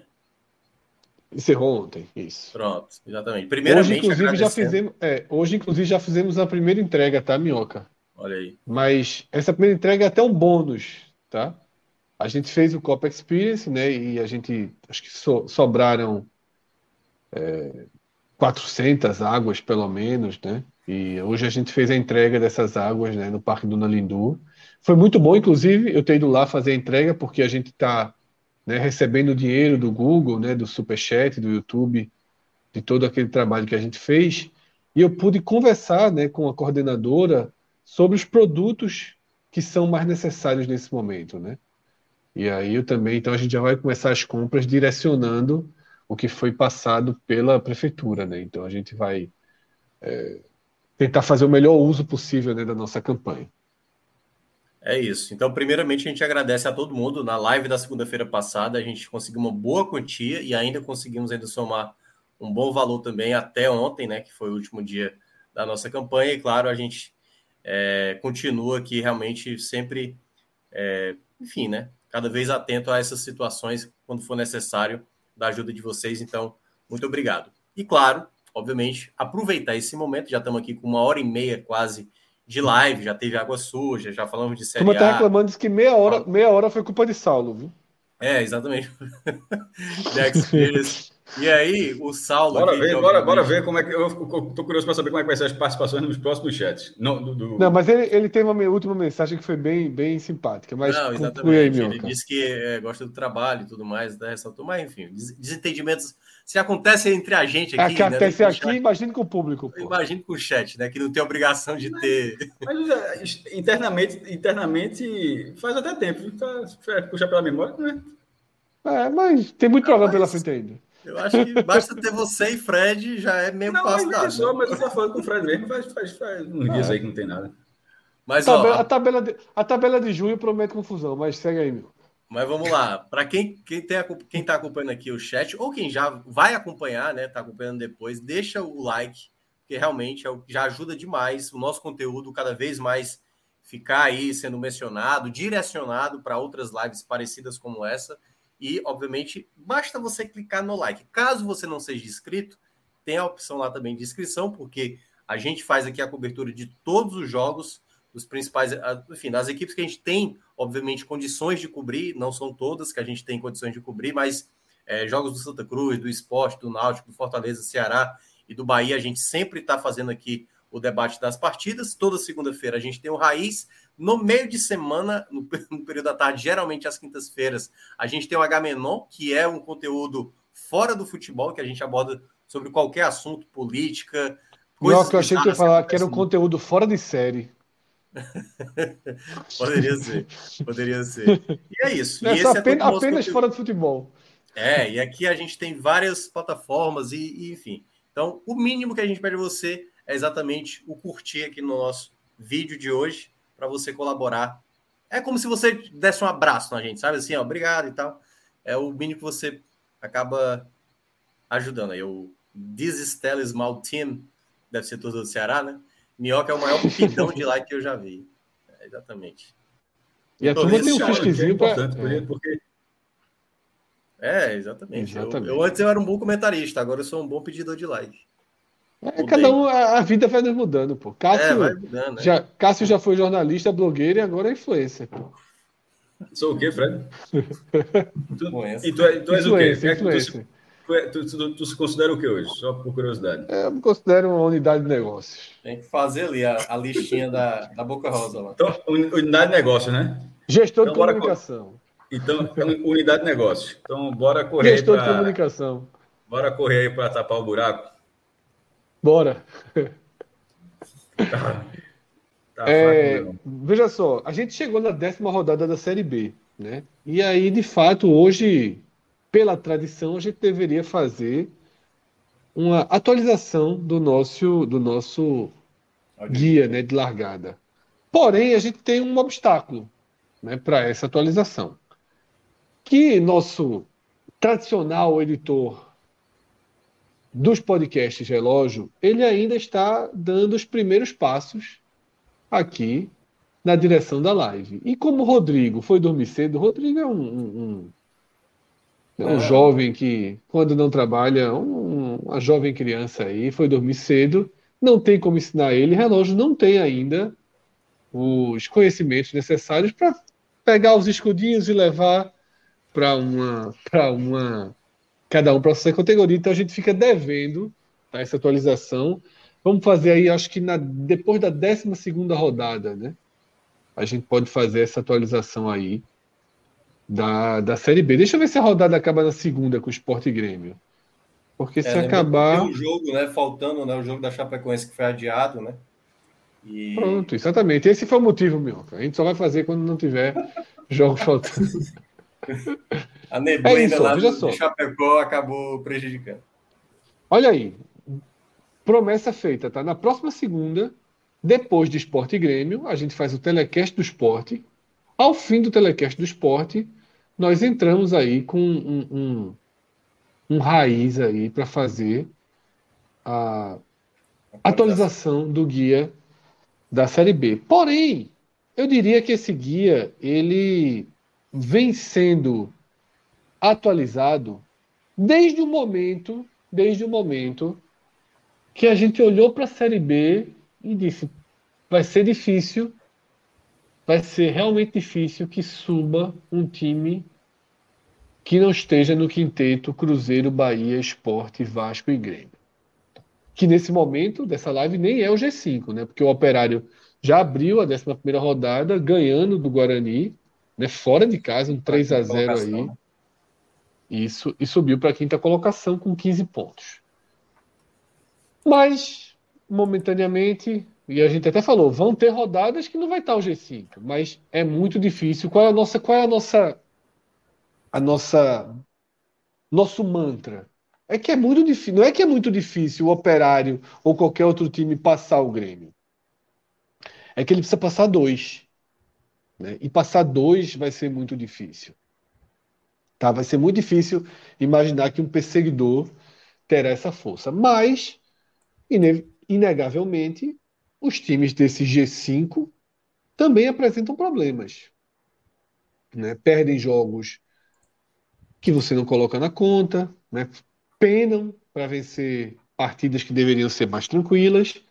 E nessa última leva de jogos, a gente teve vitória do Cruzeiro, a gente teve uma reviravolta ali, uma virada do Bahia sobre o Criciúma na Fonte Nova. A gente teve uma virada, né, relâmpago do esporte sobre o. Fugiu o nome? Sobre. A virada. virou. Foi sobre o... o time de Hélio dos Anjos, Ponte Preta sobre a Ponte tava Preta. eu tava aqui calado, achando que tava tirando onda, porra. Não, pô, fugiu o nome da Ponte Preta. Só, só veio Vila Nova na cabeça sobre a Ponte Preta e Vasco e Grêmio empataram. Tá? Esse empate de Vasco e Grêmio gerou duas consequências, é por aí que eu abro o nosso debate. A primeira consequência desse empate é que agora Bahia, Esporte né, e o próprio Vasco, Vasco já tinha essa distância, Bahia Esporte chegaram nessa distância, colocaram mais de uma rodada sobre o Grêmio. Eles entraram protegidos na décima primeira né? rodada. Juntos, juntos, Fred. Juntos. O Bahia tinha, colocado, tinha conseguido colocar pela primeira vez uma rodada na rodada passada. É, e agora, tinha, porque o Bahia tinha colocado três pontos, mas tendo uma vitória a mais do que o Grêmio. Ou seja, o Grêmio Isso. poderia igualar a pontuação, mas o Bahia permaneceria na frente pelo número de vitórias. Aí com o empate, o Grêmio, o Grêmio ampliou essa, essa vantagem de 3 para 5 pontos. É, ou seja, agora ele, continua, agora ele fica na frente, não pelo critério de desempate, mas pela, pela pontuação mesmo. E o esporte foi para 4 pontos, ou seja, na mesma situação. Então, juntos, pela primeira vez, é, Bahia Esporte tem uma rodada de vantagem. E, curiosamente, tem um confronto que gente vai falar daqui a pouco, ou seja, seja a, a rodada vai correr do jeito que for, quando começar Bahia Esporte, os dois permanecem no G4. Isso, e isso, já com só uma pequena dose, isso é importantíssimo para o clássico, pro, pra, até para o perfil do jogo. Para o perfil do jogo. Mas volta para frente, depois eu falo mais, um pouco mais sobre isso. Isso. Eu iria para as duas consequências, né? Geradas nesse empate de Vasco e Grêmio. A primeira, essa esse ato, né, esse distanciamento que o Grêmio teve do bloco, né, o Grêmio se afasta um pouquinho do bloco tá? E, e agravam a crise. Essa crise do Grêmio é um fator importante do campeonato e a gente, vários programas debatia se o que, é que era mais importante, a crise do Grêmio ou a disparada do Cruzeiro, mas a disparada do Cruzeiro agora já é tão sólida, né, já parece bem sólida. Dá para largar. E o outro, é, e o outro. Não, Fred largou semana eu já passada. Torci, eu já torci pro Cruzeiro contra o Operário. Já largasse, e... já largasse oficial. Não, já tô, eu, tô, eu tô, veja, e veja como foi importante eu torcer pro Cruzeiro contra o Operário. Mas por quê? Estaria com 18. A criança estaria com 18 agora. A criança estaria com 18. 3x0 no Guarani. Crescer. A brincadeirinha. É. A criança no estaria... No brinco. É, mas é tudo muito distante. É. Quer dizer que o Operário hoje estaria ameaçando. Isso, ameaçando não. Estaria 18 pontos, meu amigo. É. Estaria o famoso na frente. Mas. Não, Sim, três gols nessa ter, Série B. Ele teria uma vitória mais e, um, e, e, mais saldo. Ele estaria na frente do esporte. Estaria, cara. Se ele teria cinco não, vitórias. Sim, sim, não, não, é porque, veja só, na verdade, quem ia sobrar era o Vasco aí, pô. Não, sim, o, o Sport é. seria quarto. Vasco e Sport, Olha, é. estaria- O Vasco Vasco sairia Sport, do ele- G4. O Sport Não, então, mas eu tô dizendo assim, é porque- é quem é sobrado, não. Na verdade, os Não, eu pontos seriam falei na verdade. Não, É, eu entendi. Eu tô, não, pô, tô dizendo que você falou, tô dizendo que eu entendi.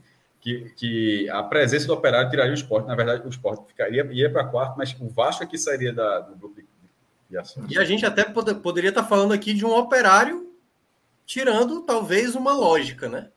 É, Se tivesse mas- vencido o Cruzeiro. né? De toda forma, ele, ele É. vai aparecendo ali como o novo perseguidor, o perseguidor da vez, né? Que já foi o Novo Horizontino e agora é o Operário. É, que foram os dois únicos times que furaram essa bolha aí. Mas é, a consequência, fechando ainda a abertura, foi a demissão de Zé Ricardo, né? Não demissão, não. Todo pô. mundo achou. É, o pedido de demissão saí- dele, né? É, o pedido de demissão de Zé Ricardo. É, todo mundo achava que a primeira mudança estava ali entre Roger, Dalpozo, mas Zé Ricardo corria esse risco, né? E a primeira mexida ali no quinteto foi a saída de Zé Ricardo. Essa, a crise do Grêmio pode, pode chegar ao Vasco por essa mudança de treinador. Resta saber o que vem para o Vasco, né? O que o Vasco vai escolher para si também. Esse é a segunda parte do problema, né? É, é. Agora, pode ser uma grande solução, porque Zé Ricardo era odiado por grande parte da torcida, mas a gente não sabe até que ponto também Zé Ricardo estava extraindo o leite de pedra. É porque o time do Fazendo Vasco o trabalho tradicional dele. né? individualmente, não é lá essas coisas. Então ele estava extraindo algo que talvez quem chegue tenha uma certa dificuldade para tentar repetir enquanto não entende ali o que é que o modus operandi do Vasco. Então, o Vasco vai passar por uma transição que é meio que no escuro. Você não pode cravar se vai ser bom, se vai ser ruim, se vai estar na mesma. Depende muito do que o Vasco vai escolher para comandar. Que perfil? Primeiro, que perfil? Vai apostar num cara, vamos dizer, estilo Série B, que já conhece a Série B? Não, vai trazer um nome mais grau Eu- no mercado, Até, até porque até, o ainda nome, tem a- até o nome de Louser foi pra mesa, né? Eu vi o nome de Louser É, na mesa. olha, acabou de falar aí no E o, e o Vasco ainda tem a questão por estar nessa transição aí de, de SAF, porque a SAF também, de alguma forma, os investidores também, de alguma forma, dão ali o, seu pitaco, né? Então, tem que ver que caminho o Vasco vai tomar, que escolha, que estilo de treinador. Vai no estilo Louser, pelo que Louser já fez na Série B com a Chape, Até o manter Vasco- a linha, né? Pra manter a linha Mas- Ricardo. né? É, que seria Lose, Anderson, né? Aquela coisa, né? Mas eu acho que o, o, o modo loser de ser é diferente do que o torcedor do Vasco quer e do que o Vasco tenta praticar muitas vezes. É de tentativas. É de mais tentativas do que esperar. Do que esperar o time adversário. E o Vasco vem somando resultados até positivos, mesmo jogando às vezes mal, muito na supremacia da camisa e do da força da sua torcida ali.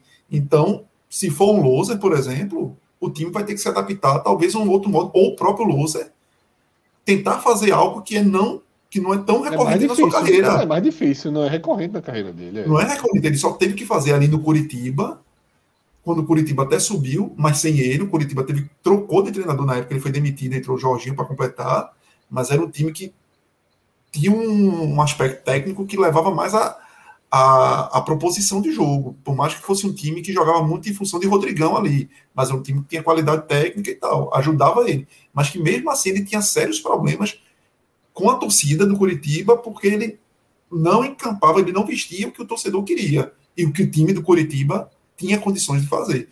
Então, a, a escolha do. o- a primeira coisa é entender para que caminho a diretoria do Vasco vai tomar, que estilo de treinador vai escolher. Henderson seria o nome natural, né? Henderson, É. pelo que fez no Botafogo, parecia o nome natural, né? Pra ir pro Vasco.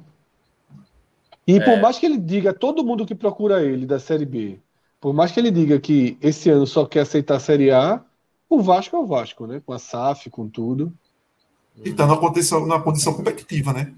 Ele não Isso, pegaria Tá já lá em cima. É. cenário lá embaixo, que eu acho que ele pegou até o Botafogo numa situação Não, bem mais complicada, né? pega- O Botafogo estava mais do meio para cara baixo. pegou o Botafogo, foi campeão. Se pegar o Vasco e subir, o cara já fica lá Dois anos, um, dois, do, do, duas campanhas de destaque lá no futebol do Rio Exato. de Janeiro. Assim, o nome do cara vai ser, vai ser, ser lembrado durante muito tempo. E para esses treinadores, numa rotatividade tão grande como é do futebol, é muito importante que seja lembrado, né? que seja um nome lembrado.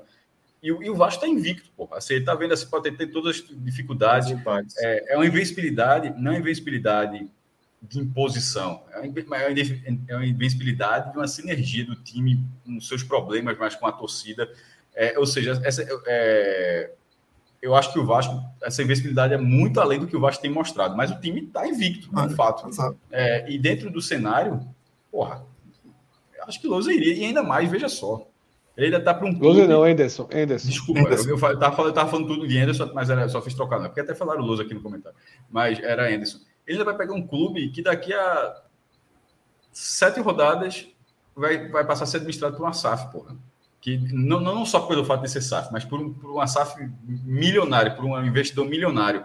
É, assim como a realidade foi rápida do Botafogo, foi assim.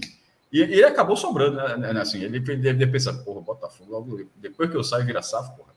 Assim, vai começar a aparecer milhões, milhões, de repente, aquela, aquela oportunidade que ele acabou perdendo no Botafogo, que ele deve ter pensado, pô, um pouquinho depois o clube começou, as coisas começaram a se acertar em termos de grana, ele pode aproveitar isso no Vasco.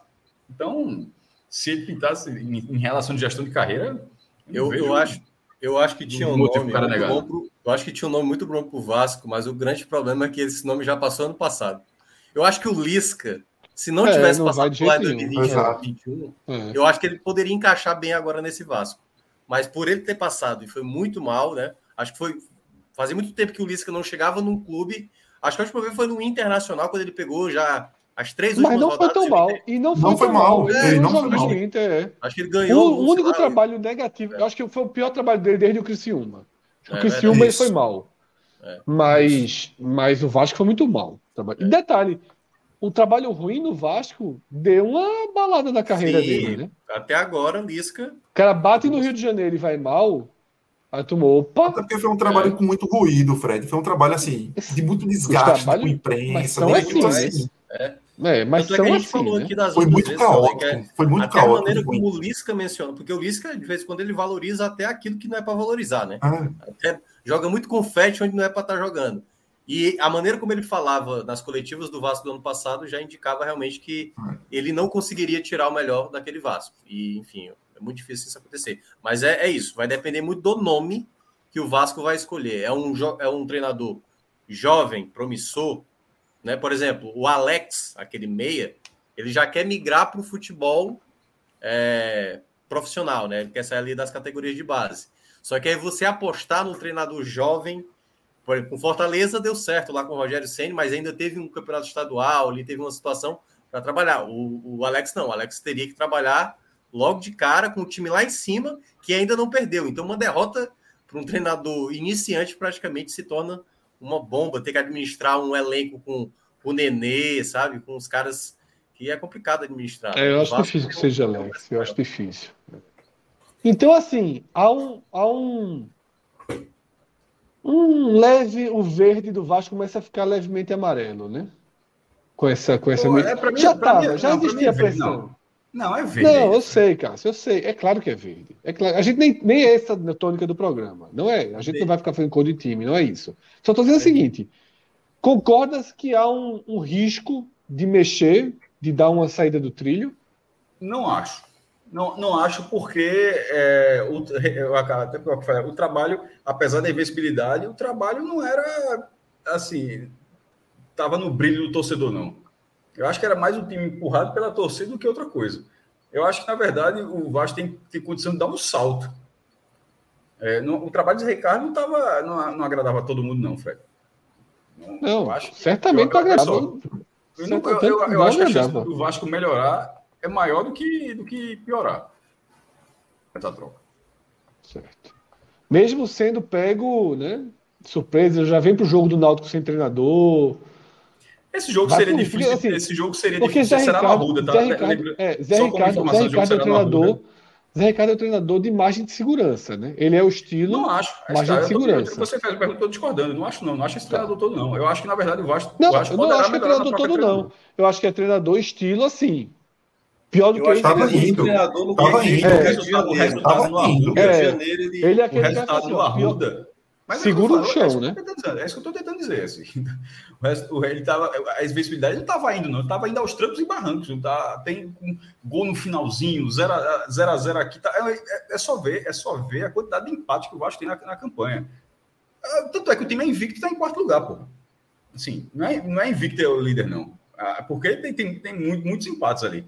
É, eu, eu acho que o Vasco, assim, o treinador recebeu uma proposta que é melhor para ele, e o Vasco pode ser uma oportunidade de, de melhorar um, um, uma área importante da, do, do, futebol ali. Não acho que Mas um o que pode, cara... eu, não, eu, não, eu não acho essa visão, não. E, e, e caso perca do Náutico, a perder a possibilidade de estar sem treinador, beleza, pontualmente será isso. Mas com ou sem Zé Ricardo, esse jogo seria difícil na rua. E a, desculpa, nos aflitos, mas aqui agora será na rua. Esse jogo seria difícil de toda forma. Não é esse jogo que vai balizar, ó, eita, que merda, perdeu o treinador. Eu já antecipo que caso não o Vasco perca a invencibilidade nesse jogo, que é muito pouco para dizer que saiu do trilho porque perdeu o José Ricardo. Eu acho que o risco é o treinador que chegar, se for um treinador que não tenha tanta talvez inteligência do, da concepção do Vasco. É o cara. A gente estava é o... debatendo o Anderson, não era? Se for, não, Anderson, aí seria um nome, provavelmente ok. Seria muito melhor. Mas, por exemplo, citaram nomes de Jardine, por exemplo. Lousa, de Barroca. É mais forte. Lousa, você corre forte. o risco de, de, de um cara chegar aí, porque o cara é inteligente, o cara vai pegar o que tem hoje e ver quais são as deficiências do Vasco. Vou tentar melhorar. Aqui, aqui é tal, mas dentro de um modelo de jogo que a torcida compre o Vasco é, é, individualmente falando, não é um time tão bom, coletivamente mais ou menos, mas está conseguindo vencer. E o cara simplesmente chegar lá e dizer, não, meu time joga desse jeito e eu quero que jogue assim, pronto. Tem, tirar o mínimo de organização que se tem hoje. Então, se o cara chegar lá e tentar fazer isso, pode, na verdade, complicar o que já não está bem. Então, acho que o risco do, do Vasco é esse daí. Agora, a chance de trazer. Ele, o Vasco tem uma grande chance de de trazer um treinador superior e resolveu, com a saída de Zé Ricardo, uma demissão de desgaste que ele poderia ter. A mesma do esporte. Estou no G4, vou demitir isso, um treinador que é isso. invicto. Por mais que a torcida esteja pedindo, o Vasco tirou das costas um peso que, que teria de pagar uma conta dessa e trazer depois um treinador que não resolvesse. Pô, por que tu demitisse o cara e trouxesse um que. Agora não. O Vasco tem a opção de escolher um e não foi Zé Ricardo, não foi eu que mandei Zé Ricardo embora. Ele que pegou o beco porque quis. Agora, a chance do Vasco também, se for, a escolha for errada, ele também pode tomar um caminho errado. Por mais que o Vasco não tenha. Assim, a, a chance do Vasco crescer talvez seja maior do que o de, o de implodir mais ainda. Mas pode implodir em resultados. Por mais que não esteja jogando bem. Porque eu, eu acho, que, que tem um, um, fator, Cauê, que é o fator torcida, né? Clubes Sim. desse tamanho por exemplo, o esporte, um cruzeiro. O Cruzeiro, pô. O Cruzeiro passou dois. O Cruzeiro largou na, na Série B com menos seis quando ele começou, né? Com as punições. Ganhou a primeira, ganhou a segunda, zerou. Acho que foi até com o Ederson Moreira. Bastou perder na terceira rodada, já já estava a torcida irritada, entendeu? Então, assim, eu, acho que o, o, torcedor do Vasco tem comparecido muito, tem apoiado muito. O Vasco poderia até ter vencido o Grêmio, quando com a bola na trave já nos acréscimos poderia ter vencido. Isso, isso é um fator positivo. O treinador que chega, ele vai ter o apoio da torcida. Só que aí é que tá. Se o time não começa a render, essa torcida que está apoiando, ela passa a criticar como estava criticando o Zé Ricardo, né? Ganhava ali, mas era assim. Bastava dar um tropeço em casa ou uma derrota acontecesse, que obviamente a cobrança ia ser maior. Então, esse treinador que vai chegar, ele vai ter um contexto de que ele precisa continuar, isso que o Cássio mencionou, manter uma, uma sequência de empate, vitória, empate, vitória, porque se ficar num empate, derrota, uma vitória aqui, volta de novo a perder, aí já se torna essa, essa espiral de problema que você mencionou. E aqui no, no, no chat, né? É... Arthur Leal faz um comentário que foi um pouco do que Caio falou, eu concordo também. Eu não sei se ele fala que o trabalho de Zé Ricardo era idêntico ao de Dalpozo. Eu não vou dizer o trabalho, mas acho que o cenário era muito parecido. O cenário é muito parecido. Né? A gente, quem acompanha mais de perto os, os, os, o time no dia a dia, enxerga N cenários para demissão. Quem acompanha mais distante fica ponderando os resultados, né? Porque é surreal, né? Que, que para quem não vê os jogos do esporte durante os jogos, os problemas de saída do time, quem acompanha os resultados ou vê dois, três jogos, não entende a pressão em Dalpozo. O nome de Dalpozo foi um dos nomes que circulou em sites do Vasco, né? Circulou o nome de Dalpozo. E é, esse é um, um, um contexto que para mim é muito parecido. Do trabalho eu não tenho condição de dizer se dentro de campo, se ali no trabalho é parecida, se é, é a mesma. Aí eu não tenho condição, mas eu acho que o contexto ele é muito parecido. E eu li um comentário interessante aqui também, que foi o comentário de Iago César, né? Porque isso é uma verdade. O Operário comandado, cita a campanha do Operário, né, que a gente disse, por Claudinei. Claudinei. Né, e foi preterido pelo esporte para trazer Dalpozo. Eu preferia Claudinei. Eu preferia que o esporte tivesse Claudinei como treinador e não Dalpozo.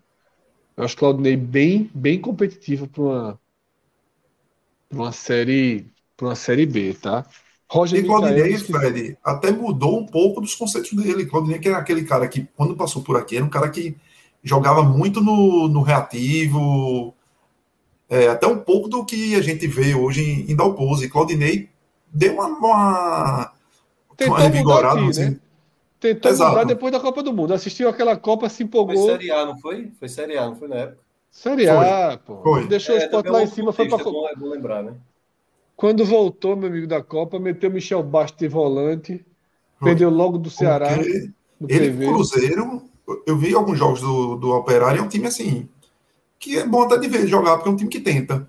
Como o Cruzeiro mesmo, foi para trocação. Foi, um time que foi para trocação. Eu acho até que ele se equivocou um pouco, mas é, é, a, a, distância também é, é, muito fácil falar a distância sem estar lá, né? Mas ele entrou com três zagueiros, teve falha lá do, do zagueiro que ele colocou, alemão, tal, e falhas individuais que atrapalharam muito, já já fez o gol lá em cima. Mas assim, é um time que tenta. O Operário Sim é um time que tenta. Então, um isso tem muito mérito tem dele. muito bem ultimamente, que é o Silvinho. Muito bom jogo, fez gol Isso, hoje, né? cara super é. experiente, né? Já rodou vários é. times. É aquele cara que na Série B, entrega, você dele né? no elenco até vale, porque entrega. Faz, deixa os golzinhos dele. Paulo Sérgio marcando gol de novo. Sim. Paulo Sérgio, base do Flamengo lá, que foi bem no, no acho que foi no CSA, né? Que foi o artilheiro do. É, passou da pelo competição uns dois anos. É. E aí tá no operário desde o ano passado e esse ano está aí na, na, na, ponta da tabela, na tabela de, dos artilheiros. É um time que é chatinho e está por ali. Não tem nada no outro mundo em termos de jogadores individualmente dizendo, mas é um time que é organizado, que tenta, que está tentando ali. Mas vamos então. Teve um superchat que chegou e a gente vai começar por ele, o tema, tá? Que coloca aí na tela relógio. Por que nós não chamamos de super clássico do Nordeste? Veja, eu não sei se o termo que a gente usava era super clássico do Nordeste, mas é o super clássico do Nordeste. Ele acontecerá nessa quarta-feira, né, com dois times que fazem uma Série B muito competitiva, né? Não dão aquela segurança toda, não dão aquela segurança toda, mas fazem a Série B vice, líder e terceiro colocado, separados por um ponto, né? Campanhas muito próximas, desenhos até de resultados próximos também. Mas eu acho o Bahia. Isso antes de começar, eu já achava. Vendo os jogos, eu acho o Bahia um time mais. com mais possibilidades. Talvez seja a melhor definição. Né? É um time com mais possibilidades do que o esporte. Marca pior do que o esporte, mas parece ter mais força né? e mais opções para mudar jogos, para tentar né? encurralar adversários. Qual a perspectiva para esse, esse jogo? O Cássio citou algo muito, muito importante, eu vou até abrir por ele por conta dessa citação, que é o fato dos dois terem a proteção nessa rodada de não sair do G4, é um alento, né, Cássio? Então, isso deve dar um pouco mais de tranquilidade né, e fazer um clássico mais frio, um clássico mais cerebral, né, um clássico mais acho, acho é, cuidadoso, né? Os dois é, venceram de virada na, como mandante né, é, em casa, né? O Sport ganhou, virou sobre a Ponte Preta e o Bahia virou no último lance. jogo com 33 mil pessoas na, na Fonte Nova.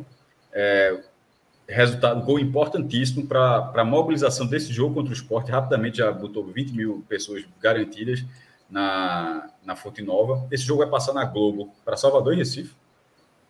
Assim, no, TV agora, aberta, nove Série A, né? Série A. Super é, clássico é, do Nordeste, assim. como nosso amigo perguntou. É, nove e meia vai ter a grade da Globo, dividindo. É, é, nesse domingo, por exemplo, passou até Vitória e Volta Redonda. A, a grade para Salvador foi a primeira vez na Globo. Já passou, acho que acho posso estar enganado. Não, não, não. Antigamente, lá em 2006, 2007 também teve da Bahia. Mas é, ou seja, em muito tempo, a Globo passou um jogo da terceira divisão em, em sinal aberto. Cássio, teve esse debate no Twitter. Teve esse debate no Twitter né? Algum, eu me esqueci que não sei se foi Stice, alguém colocou que seria a primeira vez. Gabriel Wacker, mas já teve. Foi Gabriel 2006, Wacker. Rebateram, mas depois ficou numa certa dúvida se teve ou não teve. Enfim, mas de, de toda forma, é, se a Rede Bahia, que ela, na, afiliada da Globo na Bahia, a Rede Bahia, né? Passou, nesse, seja lá o que, que aconteceu em 2006, 2007, mas passou para Salvador, Vitória e Volta Redonda. E agora, na quarta-feira, vai passar para Recife, vai passar para Salvador Bahia e Pernambuco, vão acompanhar Bahia Esporte e a posição dos dois dá uma. E faz tempo que não acontece essa situação, tá? Faz tempo que não acontece é, um cenário onde os dois estão ali folgados na zona de rebaixamento. Porque o último que teve, o esporte já estava quase morto, é, que foi o, o, o, da Arena, e a, e a Vitória, na verdade, botou uma pá de cal no Bahia, no Bahia também, que acabou sendo rebaixado. No primeiro turno, era ali meio que disputar para ver quem ficaria fora da zona de rebaixamento. Isso já aconteceu outras oportunidades. Agora, se um jogo onde, onde a gente, dias antes, já sabe, ó, o jogo vai rolar, vai ter uma pressão na tabela, só que os dois vão estar dentro dos seus objetivos. Ou seja, se fosse da primeira divisão, acima da zona de rebaixamento, independentemente do que acontecer, esse jogo está rolando aqui, é só gordura. É, vale vaga sul-americano, mas não está influenciando ninguém. E, e num patamar da Série B, que é o caso, é, não tirar do, da, da, do G4. Eu acho isso muito importante para o andamento da partida. O Bahia precisa de tranquilidade, segue 100% dentro de casa, mas está no limite ali. Foi na Ponte Preta, sofreu empate, depois fez um gol. É, Ponte Preta que jogou muito mais contra o Bahia do que jogou contra o Sport. Toda essa dificuldade que teve contra o Criciúma, mas segue 100%. E é óbvio que a torcida do Bahia espera que se mantenha 100%. No caso do Sport, eu não sei muito o que esperar, porque é, eu acho que o tamanho do jogo, o tamanho do jogo para o esporte pode, pode ser é, ligar, ligar um pouco o, alerta. O time está tá me parecendo desatento. Os dois pênaltis que, que, cometeu com menos de 10 minutos nos dois jogos seguidos na Arena, é, não, não, não acho que sejam coincidência. O primeiro, uma desatenção individual, o segundo, a desatenção coletiva. E esse jogo, esse jogo contra o Bahia é um jogo que não cabe um negócio desse. A atmosfera, a atmosfera do estádio não permitirá isso. Que vai estar falando de 20, eu falei que 20 mil garantidos, mas é um jogo para 30 mil pessoas, um jogo que, assim, que, a, que o cara sabe que está passando na TV aberta, é um jogo, é um jogo que os jogadores que estão em campo sabem que o outro lado é um, é um dos principais rivais. O torcedor do Bahia sabe que está enfrentando os principais, inclusive já perdeu esse ano, foi Bahia, Bahia perdeu do esporte pela primeira vez na Copa do Nordeste. O jogo foi é, em, em, na, na, Fonte Nova, na, na ocasião, acho que entre 4 e 5 mil pessoas, estava um público bem diferente. Acho que foi mais ou menos né, esse, esse, público. É, enfim, faz, faz tempo que não tem um, um jogo desse tamanho uma, importância, uma importância enorme. Eu acho que a vantagem do Bahia por estar tá, tá jogando em casa é considerável. Eu acho que faz uma diferença muito grande, porque o esporte não inspira confiança ainda. É, não pegou um, um, jogo desse tamanho fora de casa. Todo, o, o, maior que teve foi o do Criciúma, que foi até um ótimo público. Foram 11 mil pessoas lá no Heriberto Rios, Rios que, que, é, que 11 mil pessoas naquele estádio dá uma atmosfera, um estádio muito legal, dá uma atmosfera muito boa. Mas agora é diferente. O Bahia está mais testado. Mas, por outro lado, também não posso discordar que nos últimos jogos o Sport vem tendo um bom desempenho contra o Bahia. E isso, mesmo que parte desse elenco do Bahia não faça parte desse retrospecto recente do esporte, mas o ambiente do clube sabe disso. Internamente, internamente isso não vai ser ignorado. Internamente não vai falar, não, tá vendo esporte aí. Porque em, algum, em vários momentos já tá vendo esporte aí. Uma teta. Em vários momentos o esporte era uma teta pro Bahia. Nesse momento, cara, ó, velho, tá, esses caras tão chato pra caralho, velho. O esporte, inclusive, venceu o Bahia nas últimas três oportunidades que venceu a Copa do Nordeste esse é. ano e venceu as duas na Série A ano passado. Aí levou um 4 a 0 na Copa do Nordeste, mas antes desse jogo da Copa do Nordeste tinha vencido outros jogos pela primeira divisão. Não, é. Assim. Nos, últimos, nos últimos 10 jogos, Cássio, são oito vitórias do esporte e duas do Bahia. E se a gente considerar os jogos na Bahia, são seis duelos com duas vitórias do Bahia e quatro do esporte, né? Então, assim, tem e esse fator... quatro, o Sport passou 29, para você ver que é outros momentos, o Sport passou 29 anos sem ganhar do Bahia em Salvador. 20, não, por, é, 29 em Salvador, porque é, esse, esse poderia ser um pouco menor, porque ele teve uma vitória em Feira de Santana. Foi em Feira de Santana? Eu acho que foi em Feira de Santana que o Sport ganhou. Não, não, ganhou foi do Vitória na em Feira de Santana. O jogo naquela, naquela, o jogo foi na Ilha do Retiro, porque o Sport ganhou do, eu lembro de 2014, na sequência, ganhou do Vitória de Feira de Santana, do Neto Baiano, e ganhou de gol de Mike, eu acho, na ilha. É, e, na, e na Fonte Nova foram 29 anos sem ganhar. Mas de lá para cá, como o Minhoca falou, já foram quatro vitórias. Na Fonte Nova e também somando Pituaçu. E jogou, jogo com público e jogo sem público.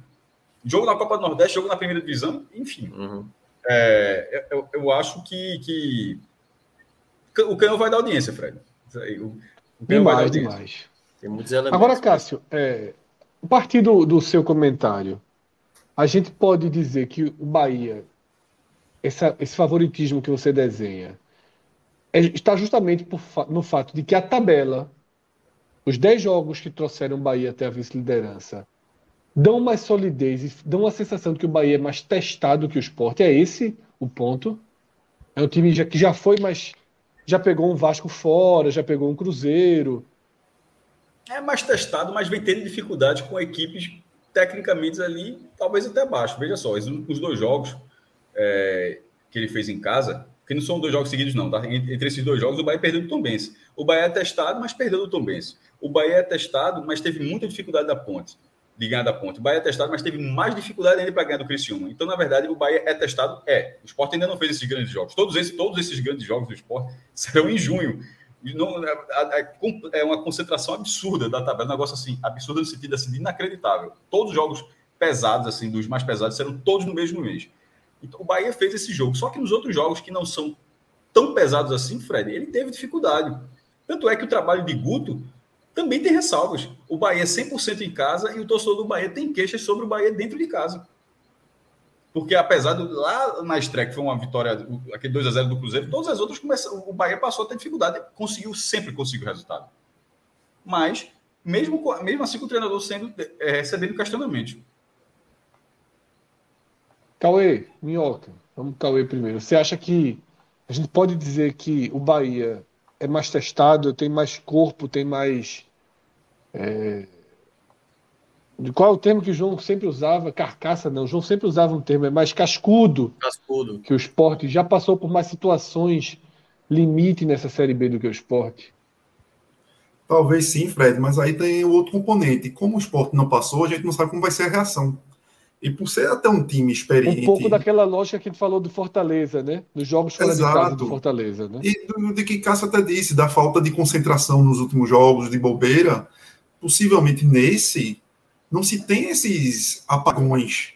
O time entre, porque sabe, é um, é um jogo clássico, é, algum, é o, talvez um dos principais clássicos da Série B, o maior clássico do Nordeste, então, queira ou não, isso faz com que os jogadores saibam que no outro dia aquele jogo vai repercutir no cenário nacional também.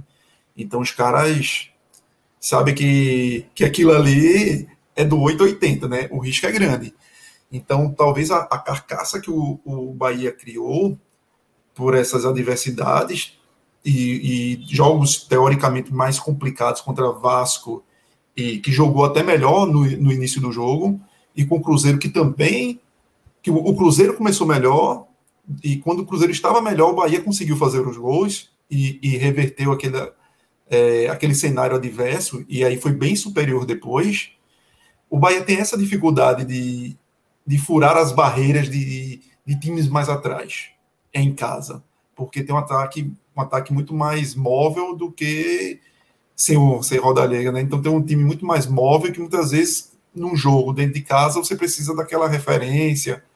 Então é, vai ser uma dificuldade a mais, sobretudo diante da defesa que é bem postada do esporte. Do lado do esporte, possivelmente o Dalpozo vai ligar o seu modo raiz total, né?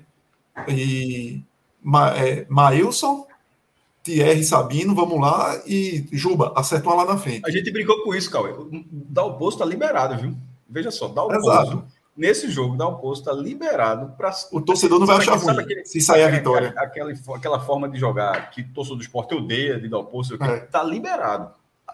Agora, vai ser curioso se nesse jogo ele não jogar como sempre joga. aí é que não, ser muito né? estranho. Aí não faz, aí não faz o menor sentido, né? Aí não faz o pois é. Sentido. Mas o, o Bahia tem um meio de campo que pensa mais o jogo. Pensa mais o jogo do que o do esporte. E tem esses atacantes mais rápidos que o esporte não tem. Então são times que têm, têm diferentes, tem uma diferença de característica muito grande. O que a gente pede, cobra muito do esporte de velocidade, o Bahia tem. O Bahia tem transições muito rápidas de roubar a bola e lança, roubar a bola e lança. Só que é um time com extrema dificuldade em consolidar isso em chutes a gols na barra, até se duvidar. Então é um, é um grande defeito do time.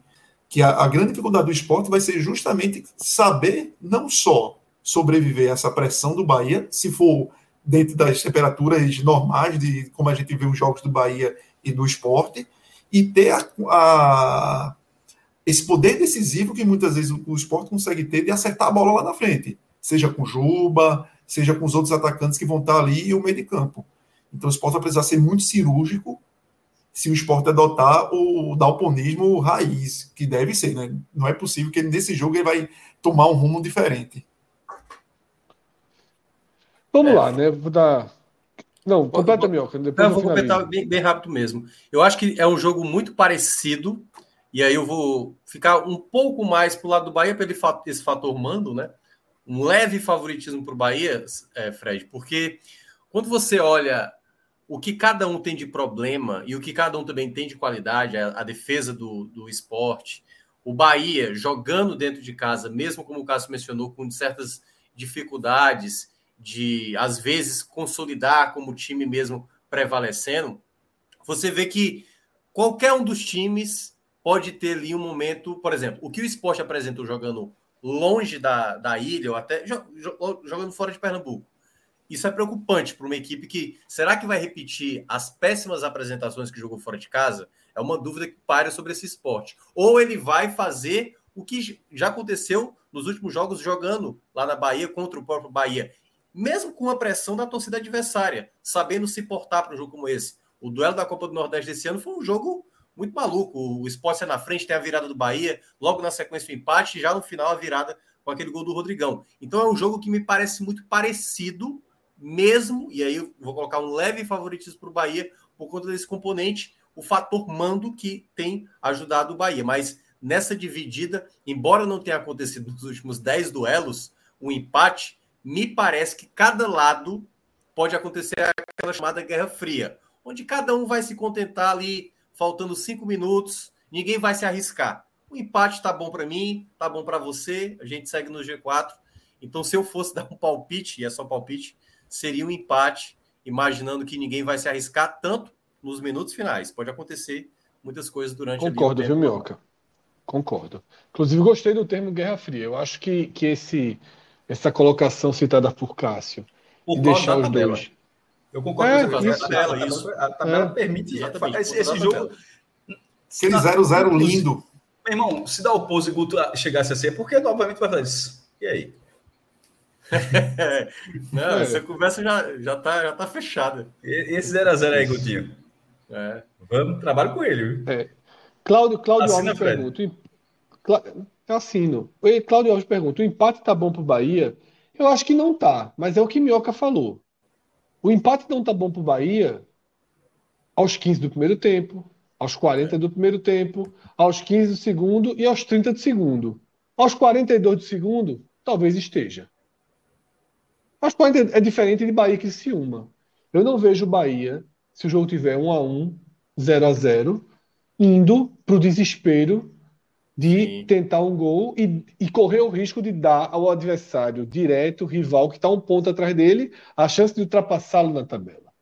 Tá? Até porque o esporte tem talvez a melhor defesa né, em desempenho do campeonato. Não sei nem se em números ainda é, acredito que sim.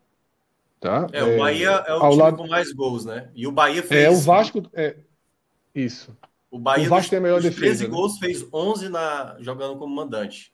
É onde ele é. tem prevalecido mais em gols.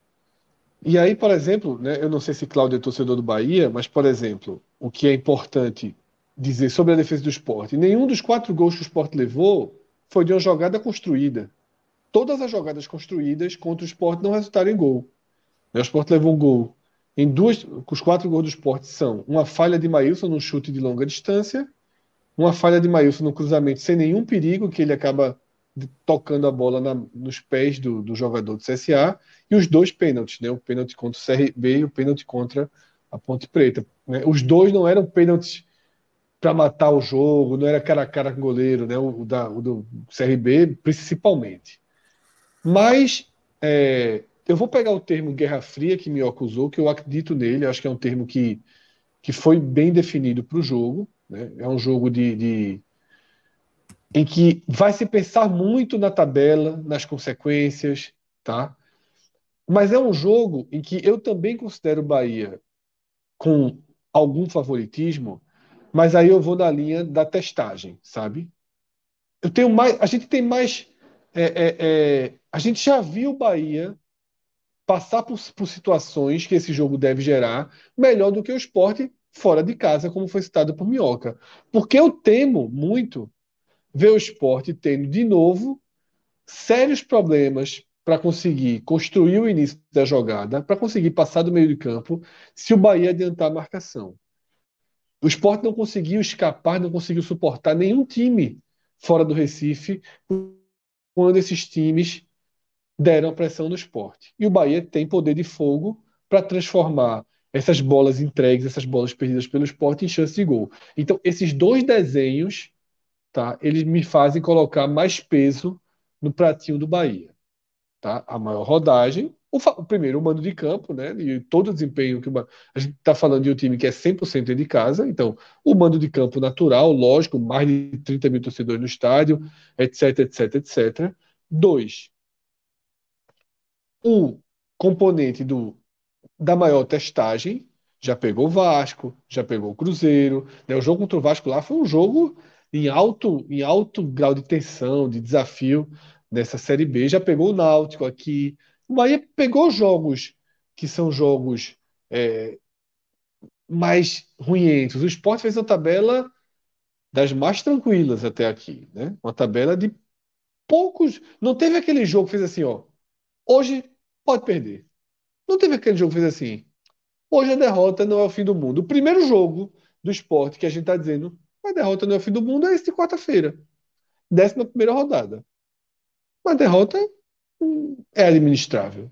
Uma derrota é administrável. Não é o fim do mundo o esporte perder. As duas vezes que o esporte perdeu até aqui, no campeonato, para os dois alagoanos, são derrotas que, para mim, assim, facadas no peito do esporte.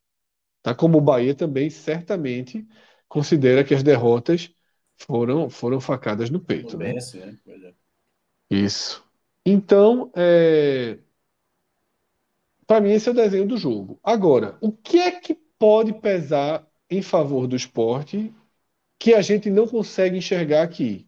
O que já foi trazido por Cauê e que remete um pouco ao comentário lá do começo do programa sobre Fortaleza quando o Minhoca citou muito gramado e eu citei muito desenho. Eu acho que o Fortaleza de Voivoda, ele rende muito bem contra time forte. Quando o time forte pega a bola e diz assim, eu vou ganhar, o Fortaleza de Voivoda faz assim, vem ganhar, vem aqui ganhar de mim. E aí ele arma né, e consegue melhor. controlar, se adapta muito bem. Será que o esporte de Dalpozo é assim? Será? Quais são os jogos que, que o esporte tem esse ano de base para isso? O jogo do Fortaleza. Fortaleza. O jogo do Fortaleza. Que o esporte foi bem. Bem. Médio. Considerando o Fortaleza melhor time, bem ali. Foi ali no seu limite. Eu acho que o esporte foi muito no seu limite naquela final da Copa do Nordeste. Né? Errou ali a escalação no jogo de volta, mas porra, levou um gol de pênalti né? Sem também ter sido um pênalti, ó, oh, vai ser gol, um pênalti bobo, de entrada da área, né? Teve chances, teve pênaltis tão marcados, tudo aquilo. Na arena, ficou mais perto da derrota. O empate na arena foi lucro para o esporte, né? Mas ainda assim fez o primeiro tempo. Enfim, é, é aquele o desenho do jogo que, que se tem. E ao contrário um pouco do que Cássio e Cauê afirmaram, eu nem acho que Dalpozo é tão defensivo assim. O que eu realmente acho é que eles, o maior problema é a saída de bola. Eu, tô, eu sou muito perseguidor dessa saída de bola. Eu acho que parte do que é atribuído à retranca fora de casa, na verdade, é incapacidade de construir a jogada. Você perde tanta bola que você não consegue sair da defesa. Eu acho que esse é um ponto aí crítico do esporte, tá? mas tem essa interrogação. A defesa é melhor e se serve também para colocar né, nas, nos pratinhos aí nessa balança, vem do seu melhor jogo em relação à capacidade de criação ofensiva. Vamos saber se isso foi evolução, vamos saber se isso foi uma noite pirada, vamos saber se foi culpa da Ponte Preta, mas queira ou não, na, no último, na última sexta-feira, o esporte criou como em nenhum outro jogo das dez partidas disputadas. Foi um jogo que realmente o esporte bombardeou um time, o único time bombardeado pelo esporte, talvez esse ano, viu? talvez esse ano tenha sido a Ponte Preta. Ela foi bombardeada pelo esporte. Talvez das vitórias a mais merecida, né? Assim como a vitória contra a Tombense, que acho que os dois jogos foram os jogos que o esporte mais mereceu realmente vencer né? nessa Série B e na temporada, tá? Mais um jogo aberto, um jogo interessante, né? Protegidos, o esporte depois pega o Grêmio, tá? Na segunda-feira, como eu tinha falado aqui. Então, assim, o esporte até tem a chance de ter até de, mais uma derrota para queimar, né? Digamos assim. Mas aí ele não pode, ele não teria contra contra o Grêmio. E o Bahia também não, tá? Porque veja só, o Bahia vai depois do jogo enfrentar hoje o perseguidor número um, que é o Operário. Um jogo encardidíssimo para o Bahia. Então, esse elemento aí, o pós, o final de semana é duro para Esporte Bahia. Ou seja, uma semana pesada para Esporte Bahia.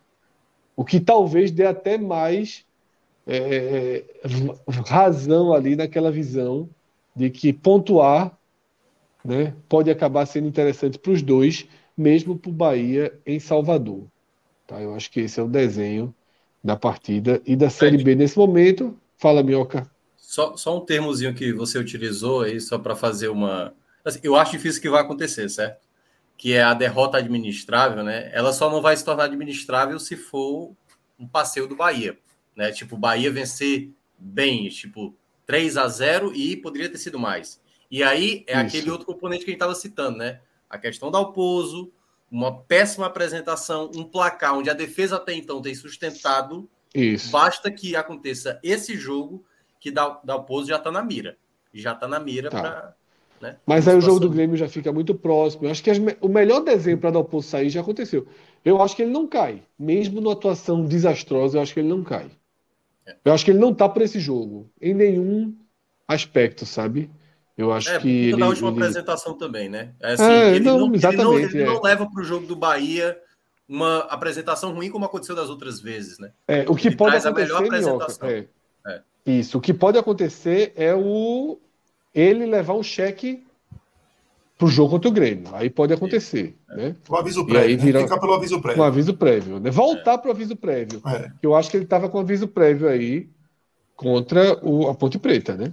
Contra Tombense e contra Ponte Preta, ele foi para campo pela vitória. E foram os dois jogos né, que acabaram até sendo os referenciais dele. Né? Esses dois jogos eu acho que ele estava pela vitória. Eu acho que empates. Né? Talvez até esse empate da Ponte com o esporte bombardeando poderia ser, ser né, aceitável. Mas é, fazer o seguinte, eu estou com o celular descarregando em segundos e já estou vindo aqui para o computador, tá? Então eu vou fazer uma troca. Enquanto isso, relógio, prepara aí o site do Bet Nacional para a gente fazer. Faz algum tempo, né? Que a gente faz um tempinho, é, essa semana não, aí de é, Experience a gente correu. Eu, eu, eu queria falar uma coisa rapidinho sobre o restante da tabela, né? Vá falando, que, vá, enquanto é, eu faço aqui o, tempo, o meu transporte. O Cássio também foi uma retuitada de um torcedor do Bahia que perguntou exatamente sobre a pontuação mais alta de uma lanterna. E de fato, né? É, em 10 rodadas disputadas, essa é a maior pontuação de uma lanterna, no caso do Guarani, que já jogou, né? Permanece na lanterna, com 9 pontos. E a menor pontuação de um sétimo colocado, que agora o sétimo colocado aumentou a pontuação com essa vitória do Operário. Mas a diferença de três pontos do sétimo para o vigésimo deixa todo mundo que está nesse meio, e aí por isso que a, a vitória do Operário né, já deixa um outro componente para o próximo jogo do Operário, que é contra o Bahia. Todo mundo agora passa a respirar. O Náutico, por exemplo, que conseguiu a virada sobre o Brusque, ele conseguiu já dar a respirada. Se ele empata, já é a situação. Se ele perde, já fica na situação tal qual a do, a do Guarani ali. Então, esse meio da tabela, se a gente fizesse o áudio guia, e certamente na segunda-feira, quando a gente for fazer, Fred, até para definir ali ó, as prateleiras de cada equipe vai ser complicado. Vai ser bem complicado, porque tá um, um engodo que nunca aconteceu na história da Série B. Baixa demais, né? É, 13 equipes, 13 não, era 14 equipes separadas por três pontos, nunca aconteceu isso, e é um campeonato que também está muito aberto para essas outras equipes. Minhoca, e aí, eu coloca na, na, na situação pretensos perseguidores, né? O Náutico, a gente estava falando semana passada, tipo, luta é rebaixamento. Hoje o Náutico Isso. já virou a chave para se eu ganhar, se eu ganhar do Vasco, até pela moral que seria de ganhar pelo Vasco, você tira do Vasco e soma mais três e começa a se aproximar ali da turma de cima, né? A ser um potencial perseguidor. Eu ia citar justamente o, o Náutico, porque assim, eu tava, a gente tá voltando para casa, eu tava voltando para casa pós Experience no sábado, e o Náutico, quando eu abri o celular, né, eu entrei no carro, o Náutico tava perdendo. Aí a gente saiu ali, né, foi do ali da várzea, né, que é uma várzea curado. A gente chama de curado, mas oficialmente é várzea. E quando eu cheguei em Boa Viagem, que eu peguei o celular, o Náutico tinha virado o jogo. O Náutico saiu de 18 para 8 pô. É. Com os dois gols. De 18 para 8 É assim, uma,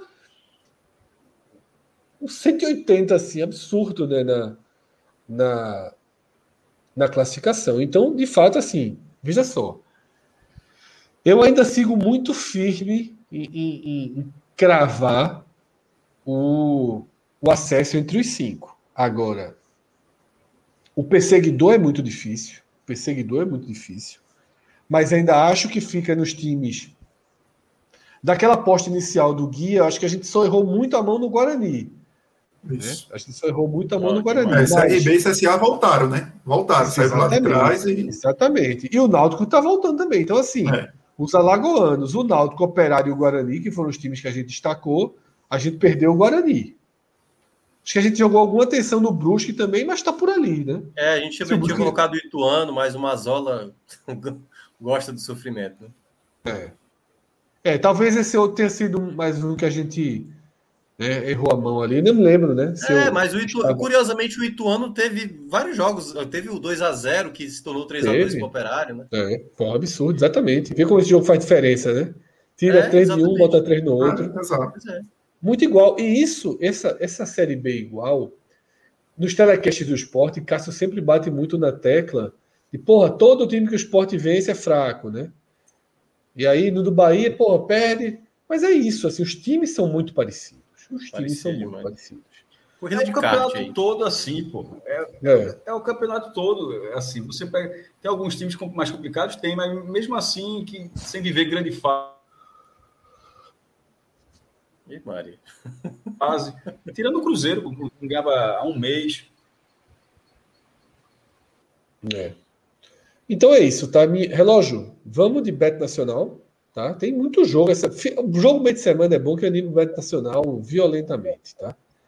Quem não tem conta ainda no Beto Nacional, código podcast 45. Fazia algum tempo que eu não participava aqui. Gosto de ver ali o saldo acima dos 2 mil de novo. Significa que quem passou por aqui nas últimas, nas últimas, nas últimas edições das lives andou, né? Pontuou positivamente. É, mas vamos ver aí, relógio. Perderam, né? É. Mas pelo menos é positivo. Eu sou não, assim, o Brasil, vinha go... o Brasil vinha goleando todo mundo, né? Fazendo de quatro gols para cima. Mas é, essa eu, soube, Brasil, essa eu soube. Aí o essa Japão foi lá e segurou a retranca aí, ó. Essa foi essas duas apostas. Eu vi esse print no grupo, eu vi. É. essa conta tu cobra Tite, que é a mesma conta de Dalpozo aí. mesma linha, né? Relógio, vamos aí de Série B. Vamos ver o que é que tem de Série B aí, tá? Eita. Náutico e Vasco. Boa cotação do Náutico. Na verdade, bem equilibrado, né? Isso aí tá basicamente né? pode dar qualquer coisa, né? É. Turma do Bet assim, meu irmão, pode dar qualquer merda aí, tem esse negócio de ódio, não. Ganha de todo jeito aí. É.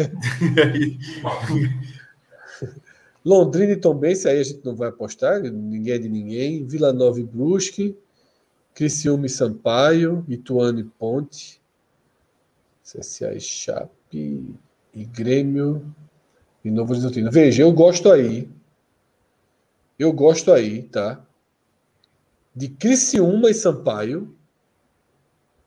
Eu acho esse 1,73 do Criciúma uma boa aposta. Gosto de CSA e Chape. E do Grêmio, né? Assim, é foda o Grêmio errando tudo ainda confiar. Mas acho Empatezinho nesse jogo do Grêmio. É lindo, né? É. Os empates são lindos, né? Na Série B. Só dá empate também. Na né? Série B tem. É, não sei se o Minhoca está acompanhando as estatísticas do empate. E aí? Para onde vamos? Para onde vamos? Criciúma, vamos. Londrina Criciúma, eu acho né? bom. Criciúma. Criciúma tem jogado Criciúma. muito bem em casa. Até contra o é. Cruzeiro. E fora bem, também. É tem 1,70. É. Tem aquela lógica, pô. 1,70 é meio... Mas ele é bem... Mas, é, mas eu acho... Eu acho, eu acho o jogo com maior sequência, tá? Eu acho o jogo com maior, com maior, com maior sequência, não, desculpa. É o jogo com maior clareza para mim. E o São Paulo não é um time de fazer ferida fora, não. São Paulo é, tem dificuldade de fazer fora. É. Se eu fosse escolher um jogo para apostar, eu apostava esse. E vocês sabem que eu sou da linha de apostar pesado, né? Mas eu iria nesse. Pelo menos aí um peixinho. Um peixinho. E, Bora, é, e é geralmente Coragem. você o responsável da gente cair menos do que os dois, viu? Só para deixar claro. Vamos lá, relógio. Calar o povo aí. Senzinho, vai, vai. Eu quero ver é Fred acertando dessa vez. Vai. Porque outra, outra característica minha, outra característica minha de apostador, e aqui muitas vezes eu abro mão dela, é que eu não gosto de múltiplas. Eu não ah. sou muito da linha, ah, quero ganhar 600 reais hoje, não. Eu sou da linha aumentar o colchão, deixar o colchão mais confortável. Tá? Volta lá, relógio. E também não sou da linha, tirando um ou outro jogo assim, eu não sou da linha de menos 3 gols, mais 240 gols, eu ah, sou mais sei. conservador. mercado de gols. É. Então, aí, para os jogos dessa terça, eu só tenho confiança nesse. Eu, confiança eu só tenho nesse. Meu segundo jogo de maior confiança aí é CSA e Chape. Mas também acho o empate lindo. Se quiserem aí, uma Está aposta com um pequena, cara de ataque contra a defesa danado. Tá, total. Eu acho o CSA bem favorito aí nesse jogo. Também. Cássio Minhoca. Cara. Não sei como é que tá o CSA. Eu gosto muito do CSA do que do Criciúma. O de perda de jogadores. Tá abaixo de, abaixo de 1,90 não curti muito, não. Eu, eu acho que o Grêmio seria. Eu acho que dessa vez vai dar certo. A impressão que eu. Eu acho também, mas 1,50 aí é muito pouco. Aí só vale com múltipla. Ah, tá. Aí só vale com múltipla. Eu botaria empatezinho nesse do Grêmio Novo Horizontino. Bota esse empate, Ele já falou tanto que se, a gente, se não botar, a gente bota agora. Não precisa ser muito, não. Não precisa ser muito, é, não. Vitinho, Até Vitinho. O retorno, mico, o retorno solta o mico. vale. É, solta o mico. Esse aí, pronto. É quase o mesmo ganho lá do, do ICEM do Fred. O empatezinho do Arruda. É boa aposta também, pra cacete, viu? 2,80, né? 90, não? 90. 90. Tá pequenininho. Tá. do Arruda é. E aí? Esse é um joguinho de trocação, viu? Cara de jogo trocação. É, tá pra mim é empate de... ou náutico? Pra mim, entra lá, relógio. Para mim, empate ou Náutico. Acho que o Náutico não perde esse jogo, não. Eu acho, eu acho que nem empate é. Eu, eu não apostaria no empate. Eu daria. É, o, também, eu tô achando Náutico. que é trocação aí. Quem fizer, ganha. Eu tô naquela, quem fizer, ganha. É, Náutico e Vasco aí tá 1,35, né? Mais de dois gols. Mais Série de dois B, e meio. Esse aposta mais, de dois, dois né? Complicado. Dois e meio, mais de dois e meio. Aí são três gols no jogo. Eu acho aí, bom. É, não tenho segurança nenhuma nesse jogo. Aí Bora, a... relógio, desse mais de 2,5? Mercado de gol, eu sou muito fraco mercado de gol. Eu também não sou forte, não. Mas assim, um 2x1 um aí para qualquer um. Porra, o Náutico, a defesa é ruim. É um mico aí? Acho que nem tanto. Porra, eu não gosto muito de mico, não. Eu gosto de onça pra frente. É. Mas eu acho que é trocação. Esse é um jogo. Esse é um jogo trocação. Porra, aí vocês me endoidam, pô. Bora soltar a mão do dinheiro aí, bora. Escolhe aí o jogo. Volta aí, relógio. Volta aí. Cada um faz uma aposta agora. A regra é essa. Bora. Cada um faz uma aposta. Cássio, escolha uma aposta. Qualquer uma. Você escolhe e ninguém debate. E é- Uma, uma onça para cada um. Será uma onça para cada um. Não será não é somando todo mundo e vira uma só, não? Não, uma onça para cada um. Soltou a onça, cada um ganhou uma onça para criar. Na série B. Depois tu vai para Hélio, Ponte Preta. Puta que pariu, vai, vai uma onça. Não, ninguém pode discutir, não. Ninguém pode discutir, não. Eu acho que à o frente. Hélio. Ninguém vai discutir, não. Ainda puta que pariu. Solta logo essa onça aí pra eu nem ver. É, Vai, vai. Cada um tem uma onça, cada um tem direito a onça. Vai, vai, Eu vou, solta. eu Renato. vou fazer. eu- Relógio- a, minha, a minha eu vou fazer a, a lógica mais fácil. Minhoca pra endoidar a Fred era falar. Hélio também. Não, não. Londrina e Tom Os Benz. três. Londrina e Tom Benz empate aí, pode colocar. Porque Tom Benz é Bom, sempre só-. Boa. Essa eu já gostei mais. viu? Essa onça que tá indo pro sul tá melhor. Cauê, tua onça. Eu ia na que tu tava fazendo lá, Fred. Náutico e Vasco, mais de um gol. Mais de um, não, mais de dois, né? Só que é mais de um, é? Não, você pode fazer o que quiser. Entra lá, relógio, entra lá. Cadê? Vê, vê lá o que, que tá pagando. Mais de um e meio. Um e no- um cinquenta um é pouco, viu? É, mais de, mais de dois e meio, mais de dois e meio, Aí são três gols na partida, né? ganhou na partida. Vai. Nesse. Soltou essa onça. Meu amigo, vai ser. Eu tava confiante dois gols. Três vai É. ser. 750, aí, gastando mais de 250 aí, viu? A minha já foi, né? Eu não vou apostar de novo. O meu foi aquela no, no Criciúma. Bota a série aí. Tem série A amanhã, eu acho. É, Cuiabá e Corinthians. Joguinho, esse é estranho, viu, pra apostar. Essa, essa É, o semana, Corinthians essa tá semana é toda não. de, de bet, viu? Vai ser por. a par- Acho É. que as próximas semanas, meu amigo, o Bet vai trabalhar muito forte. É bom demais, exatamente. É Todo bom dia- demais. Não, todo dia já tinha jogo. Só que agora vai ser todo dia vão ter jogos. Que vai ser. vai- Muitos. vai- é. muito. O relógio, os de quarta a gente deixa para quem trabalhar amanhã, no jogo do Náutico. Então, eu vou, esse aí eu vou pipocar. Esse Cuiabá e Corinthians, meu irmão, entro não.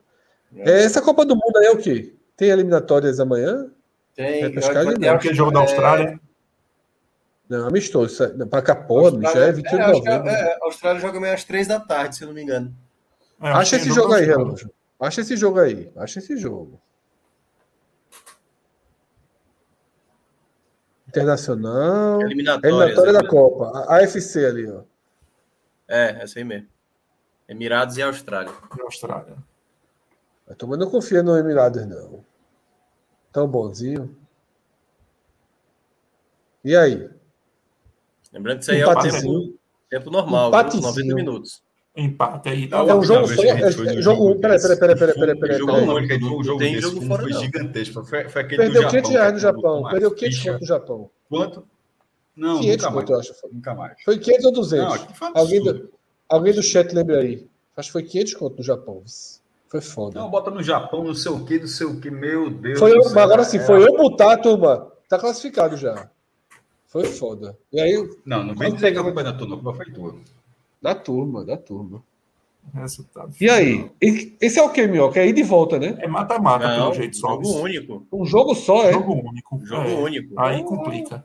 Mas é, é no campo. Peraí, é campo neutro ou é nos Emirados? Eu acho que é campo neutro. Campo neutro. Vê que informação importante da porra. Vê que informação importante da porra. Porque ele tá botando embaixo para se classificar, ou seja, jogo único, pô. Não, jogo único, ok. Vamos saber só onde é essa, essa, essa graça. Isso é vaga direto na Copa? Não, vaga para ir para É, repescagem, não, isso né? é vaga para repescagem. Quem Pra ganhar repescagem. repescagem intercontinental. Para pegar Essa é Costa Rica. repescagem né? asiática. Quem ganhar pega Costa Rica, é? É, O jogo é no Catar. Já é logo já estão na Copa. O jogo é no Catar. é, O jogo é no Catar. exatamente. No Ali Stadium. E aí? Aí esse meu empate já não tenho tanta confiança, não. Vamos de Austrália, né? A Austrália é o mais óbvio aí. Quer dizer, Bora. Só um mico, viu? Só para dizer que apostou em Copa do Mundo. pronto, pronto, isso. Pronto. Tempo normal, Se viu? é- Não é classificação da Austrália, não. Tô ligado, tempo eu tô normal. ligado, tô ligado, tô ligado. Pronto. Veja só, se a gente perder, a galera que fizer o telecast do Náutico amanhã tem a obrigação de recuperar. Ô, relógio, Bahia Esporte, que já que foi o tema daqui, estão lá, tá lá no, tá lá no Série B. É, cadê? Só Que é na quarta, olhadinha. né? É quarta. Tá aí, ó. Tu mandou aqui do Lei. Eita, Olha deixa aí. fora do ar. Não, Veja só, Ora, vamos- veja só. Deixa o Veja só. doce. Doce. Veja só, Ei, veja só. ei. Eu, Boa noite, minha aposta. fora do ar. tenho- eu Desloga, tenho desloga, desloga. Não, Não, pode fazer só. outra, era só pra terça. Não, então vamos lá. Eu quero cravar o resultado. Desloga, Zero a desloga, zero. desloga, desloga. Quer cravar o Quer gravar resultado? Volta lá, Pode volta não? lá, é boa. Boa aposta. Boa aposta, Cássio. Boa aposta. Vamos ver, tá pagando zero. quanto? O 0x0. Boa, boa aposta. Não, cara, eu acho que esse jogo vai ter gol. Esse jogo vai ter gol. A Boa aposta. Boa aposta. Cinco- boa aposta. 5,45. Solta a onça do maestro. Boa aposta. Uma onça. Boa 45. aposta. Boa aposta. Boa viu? Aí Kaique, Boa Kaique faz o aposta. gol a turma. Deiro. Acha bom do mesmo jeito. Acha bom do mesmo jeito. Boa aposta. É, aí Roda Liga vai lá também. Aí Cássio Cardoso acha bom do mesmo jeito. É Ah, uma Cássio. Cássio Cardoso já jogou do mesmo jeito. É. Vai fora. Kaique, Kaique já jogou no Bahia. Aí de repente Kaique não fez nenhum gol. Aí faz o outro, mas. não. Não, aí nessas Ele horas. foi. Solta, relógio. Solta. Por que tu aqui boa tem. aposta? Fred, eu, Porque eu achei boa eu- aposta. Eu que sugeri essa aposta, não tô achando tão boa assim. Mas Eu achei boa, muito boa aposta. Porque Altamente primeiro, volta, volta Não. muito dinheiro. Não é Rodrigo. mas é- é Rodrigo. Rodrigo É se fez. Rodrigo Zero se zero. fez comigo no final de semana. Ele mandou uma mensagem para mim. E aí, Rodrigo? Ele querendo botar não sei quantos gols em Vasco e Grêmio. Ele só tem duas apostas para fazer, Rodrigo. Vasco e Grêmio. É 0x0 e 1x1. Bota dinheiro nas duas apostas. É 0x0 e 1x1. De sair não escapa, não. Deu 0x0. E ele perguntou: quer que eu bote lá na de vocês? Eu disse: precisa não. Vê aí. O Rodrigo já tô Pagou- bem, a gente aqui na. Pagou o Dona Gula dele no, no É. campeonato. É. Até porque só quem usufrui desse dinheiro. Aí, se- paga se eu é o paguei- né? Ô, Cauê, se eu paguei aquela, eu paguei de novo hoje. Aí eu paguei duas vezes. Que, o- que o Pix daquele hambúrguer eu fiz hoje. Bet Nacional, né, que patrocinou também todas as camisas do Experience, né? E todo o nosso evento, como sempre, parceiro aí fortíssimo do podcast. Quem ainda não tem Brasil, conta, né? Terceiro lugar. é, era. Exatamente. Que não. Aqui, ó. Camisa da Coreia. Eu, eu tenho uma certa dificuldade aqui. Tá aparecendo? Tá, né? Vai pra baixo, vai pra baixo. E aí, Não, não. Tava certo. Tá aí, tá aí. aí pronto. Belíssima camisa da. Coreia. Belíssima camisa da Coreia. Foi a que você usou, foi isso? No segundo dia, como goleiro. No primeiro Pois é, dia, eu usei a de Guita. Porque a lama É. deu, uma, deu uma escondida aí, né? É, porque é, os goleiros tinham as camisas, né? E que foram as de Guita e de Buffon. Só que a minha de Guita vai demorar um pouquinho para reaparecer o colorido da camisa. E aí depois tem a, a da Coreia. Mas na verdade eu tô com todas elas aqui, que é justamente as da Bet Nacional, né? Que a gente vai entregar. Eu tô com as 16 aqui para entregar lá na Bet Nacional. né? A gente separou uma de cada. Camisas muito bonitas. O trabalho de, de Garnier, de placa, de Edson, o trabalho ficou muito legal. Inclusive, muita gente pedindo as camisas, né? A gente só fez, a gente não fez para venda, a gente fez só para usar na, na nossa brincadeira mesmo. Mas o pedido pelas camisas aí tá muito grande, tá? Muito grande. É, Roger pergunta se a de goleiro voltou a cor original. Não sei ainda, tá? Ela tá nesse momento ali tomando um banho de, um banhozinho. Vê essa aqui da Holanda, ó. Ficou muito legal, né? A da Holanda. Ficou. Muito legal, né? Muito legal. Que- Trabalho realmente. A turma, a, turma, a turma trabalhou bem demais. Só tem eu aqui, cadê o povo? Falta aí. É porque Rolando. ele aumentou a tela para ver a, a, a camisa, mas foi Quer ver todas? Quer todas? Então quer que eu mostre todas? Leva um Vamos lá, tempinho. vamos lá, né? vamos lá. Dá o zoom Ah. agora no Fred aí. Porra, tava, tava tão organizadinho aqui, pô. Lá vou eu de novo. Eu digo logo, aceito doação, Aí, viu? França. Tô aceitando doação. França. Essa França. França aí é de que ano? É de 86? 98, 98. 98. Agora, de Zinedine 98 Zidane. é uma alusão a de, no- de 86, vocês sabiam, né? Pois é, porque lembra, né? É, a de 98 ela é feita em homenagem à de, a de 86, né? 86. Esse aqui, qualquer brasileiro lembra, foi a camisa. Ninguém respeitou lá, né? No dia. Isso. Lembrando as camisas aqui, patrocínio também da Arte Rec, tá? Tá trazendo o Whindersson, né, pro Geraldão, um espetáculo fantástico. Já assisti no Netflix, assim, claro que era história diferente, mas o Whindersson, um monstro, tá? Arte Rec trazendo aí esse show. O Whindersson que já jogou futebol com a gente lá no Belo Gol, tá? Essa é camisa da Bélgica. Essa aqui, uma das minhas preferidas, camisa de Gana, De Gana. tá? Legal. Aqui, ó, outro, outra apoiadora do torneio, concessionária ZS Automóveis, né? Fica aqui na, na Zona Sul. Como, O problema todo me vai arrumar sugere. depois, hein, Fred? Não, nem falo, tinha deixado tão bonitinha.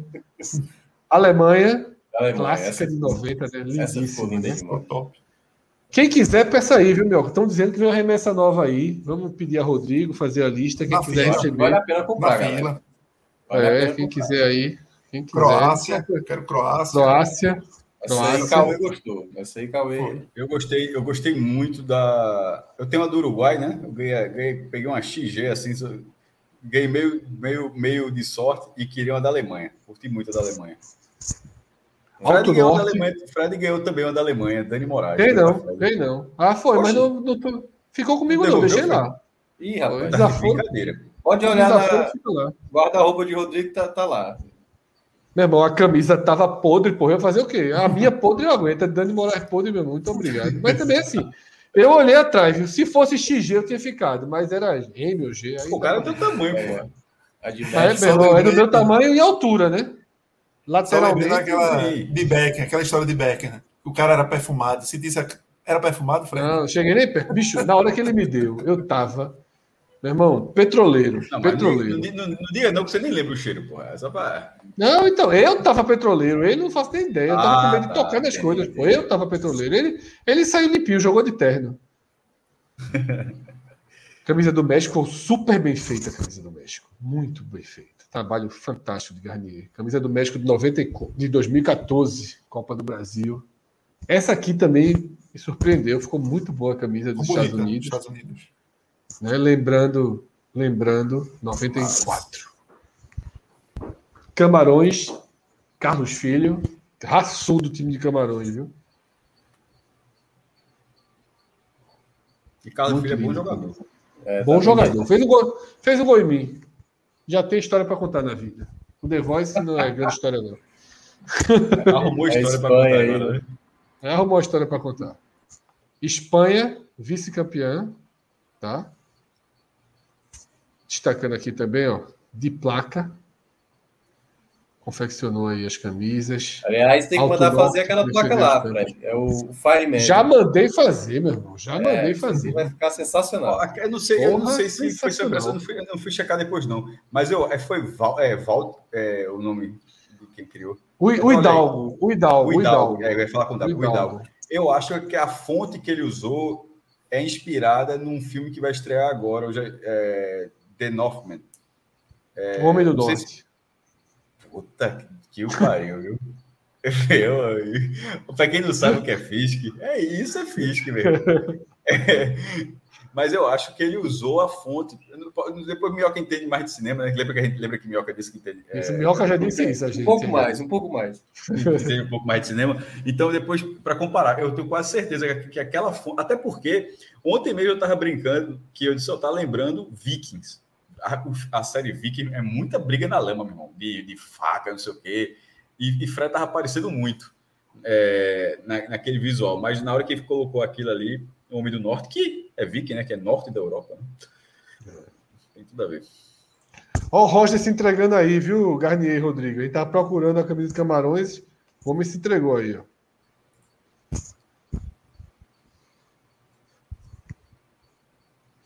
Queremos, queremos, queremos, queremos, queremos, queremos.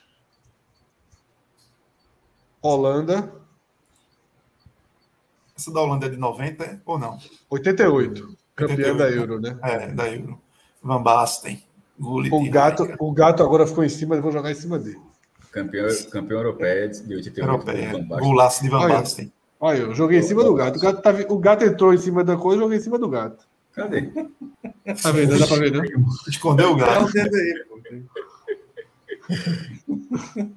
Rapaz, na minha infância. Agora se, agora, se ele quiser descontar aí, vai dar prejuízo aí.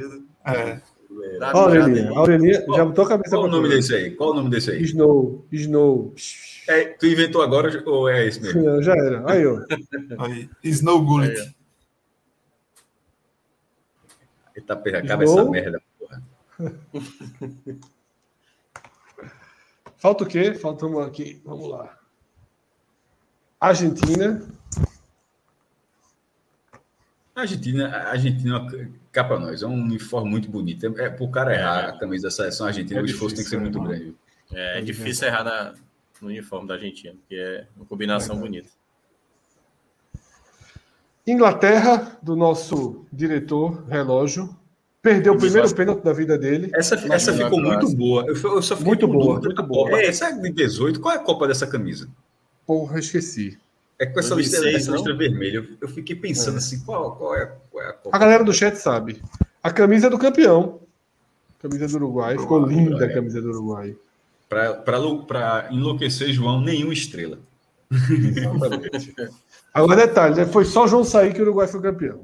Não, mas aí é conhecido. Portugal. Portugal. Ah, tu me errou Portu- na paleta. Tu me errou um pouquinho na paleta. Discretamente. discretamente. Por- Portugal era, era do Red lá, era? Nada, o Red foi a Alemanha, foi com Dani Moraes. Eita. E aqui a camisa da Coreia ficou muito bonita também. Camisa da Ficou. Coreia do Sul. É isto. É 2002 aqui, ó. 2002, né? Cássio tá silencioso. Eu concordo, eu já tinha falado há meia hora que era 2002, assim, eu, tá, eu dizia, eu, tá- eu- ainda bem que o Fred avisou, eu vou contar até o final do programa. Eu, tá- eu, eu não lembrava que era de Brasil e Inglaterra, eu não lembrava dessa linha vermelha. Pô, vou até prestar para olhar o vídeo 2002, para ver. Não puxei pela memória, não. É, eu não reparo E muito. aí- não. No- minha- uma das minhas maiores alegrias do torneio foi que a gente só precisou usar colete em um jogo. Né? As camisas. O objetivo foi cumprido, né? De não terem choques aí. Só No Espanha clássico ibérico, não Portugal, foi? Foi. Espanha e Portugal a gente precisou de uma intervenção da FIFA aí. Mas fora isso, foi tudo Não dentro FIFA. dos. Ser monocromático. né? Aí, Ro- Rodolfo Sartori faltou a camisa da Ucrânia. A gente só fez a camisa das seleções que vão para a Copa, tá? Na próxima edição, a gente ainda não tem data, mas muito em breve teremos, tá?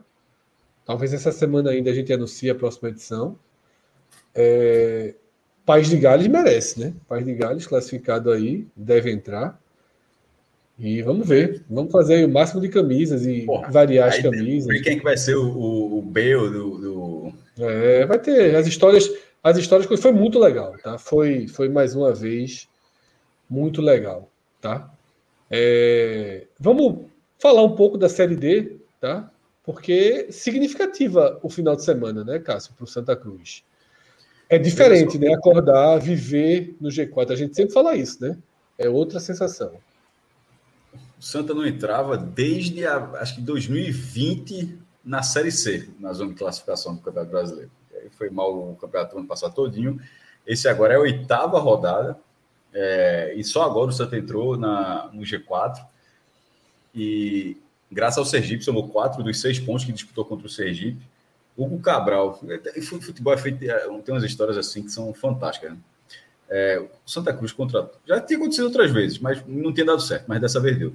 Santa Cruz contratou um atacante que não fazia gol há quase três anos, pô.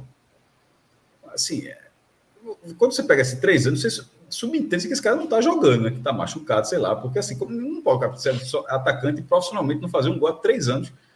Aí o cara chegou, é, foi pro jogo do Batistão, pênalti aos 50 do segundo tempo, converteu ponto do Santa Cruz. Tava perdendo, era a primeira vitória do Sergipe naquele momento. Dava um X no Santos, ou seja, podia ser afundar a campanha. Vai para esse jogo no Arruda, faz o gol da vitória, ou seja, o cara que não fazia gol há três anos, fez, balançou a rede nos últimos dois jogos e botou quatro pontos, colocou o Santa no G4.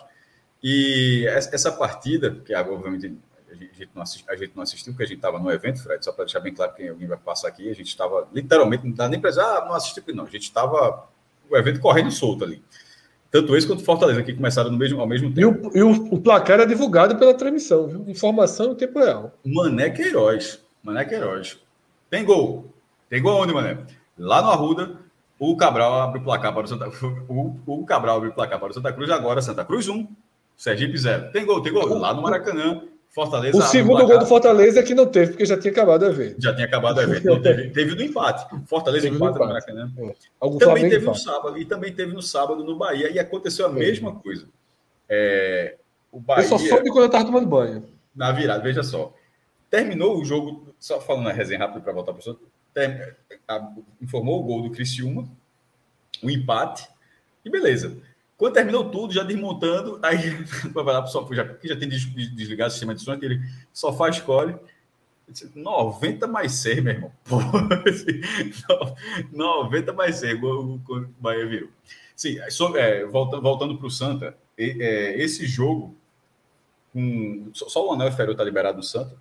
A parte superior é o setor de cadeiras, né? Porque o anel superior do Santa não dá uma volta completa no estádio. Ele tem arquibancada, mas a cadeira é uma extensão é, uma ampliação da arquibancada, ou seja, o setor de cadeias, que é uma extensão, assim, uma ampliação da arquibancada inferior das sociais, também está liberada, e com o anel inferior liberado do Santa, quase todo ele, porque da Rua das Moças já estava, não estava, o Santa teve 20 mil ingressos, é aquele negócio, acredito, assim, é, é foda. O Santa teve 19.999. Me lembrou muito o público de Santa Cruz e Betim. Que quem, quem foi esse jogo diz que, assim, porra, esse jogo pode não ser o recorde, está bem longe do recorde, 30 mil pessoas a menos que o recorde, mas era foda para botar gente ali dentro. E naquele dia, os, o Arruda, Santa Cruz e Betim, o, o jogo do acesso do Santa na Série B, Série C de 2013, o Arruda estava liberado naquele jogo para 60.044 torcedores. O público anunciado foi de 60.040. Uma dessa, meu irmão, diz que, diz que deu 60.044. Que, ó, fechou o portão e tal. Dizer que, faltou quatro, que faltaram quatro pessoas, assim, é, é a mesma coisa de jogo. Tinha 20 mil. Aí eu não sei, foi 19.999. Faltou ingresso, faltou. Não faltou, porra. assim, é claro que é, meu irmão. Tá, é claro que estava lá. É, o Santa agora tem um maior público, que tinha sido contra o Asa, 19.955, quebrou o próprio recorde. E eu, quando vi esse público, Fred, eu lembrei até de uma análise que, que até, até sua, inclusive, sobre como seria o comportamento da torcida do Santos na Série D, e a gente duvidava, o Felipe até disse, acho que não, que, mas que duvidava de que por ser uma volta, ou seja, não está tá vivendo aquilo de novo, não é? Ó, foi para o fundo do poço e a torcida vai lá, hora de tirar. Nesse caso, ele está indo para o fundo do poço de novo. Tipo, o cara já sabe como é o fundo do poço, ou seja, viver aquilo tudo de novo, mas aparentemente teve o abraço. Porque Isso. a campanha não é boa, o time é limitado, e mesmo assim, é, o Arruda fez 50 anos no sábado, fez. Mas, porra, mas com a campanha ruim, isso não é suficiente para você botar 20 mil é, pessoas no estádio. Longe disso, né? É, me surpreendeu o público também, Cássio. Não, o público não, na verdade, não o público desse jogo, né? Porque para esse jogo eu já esperava.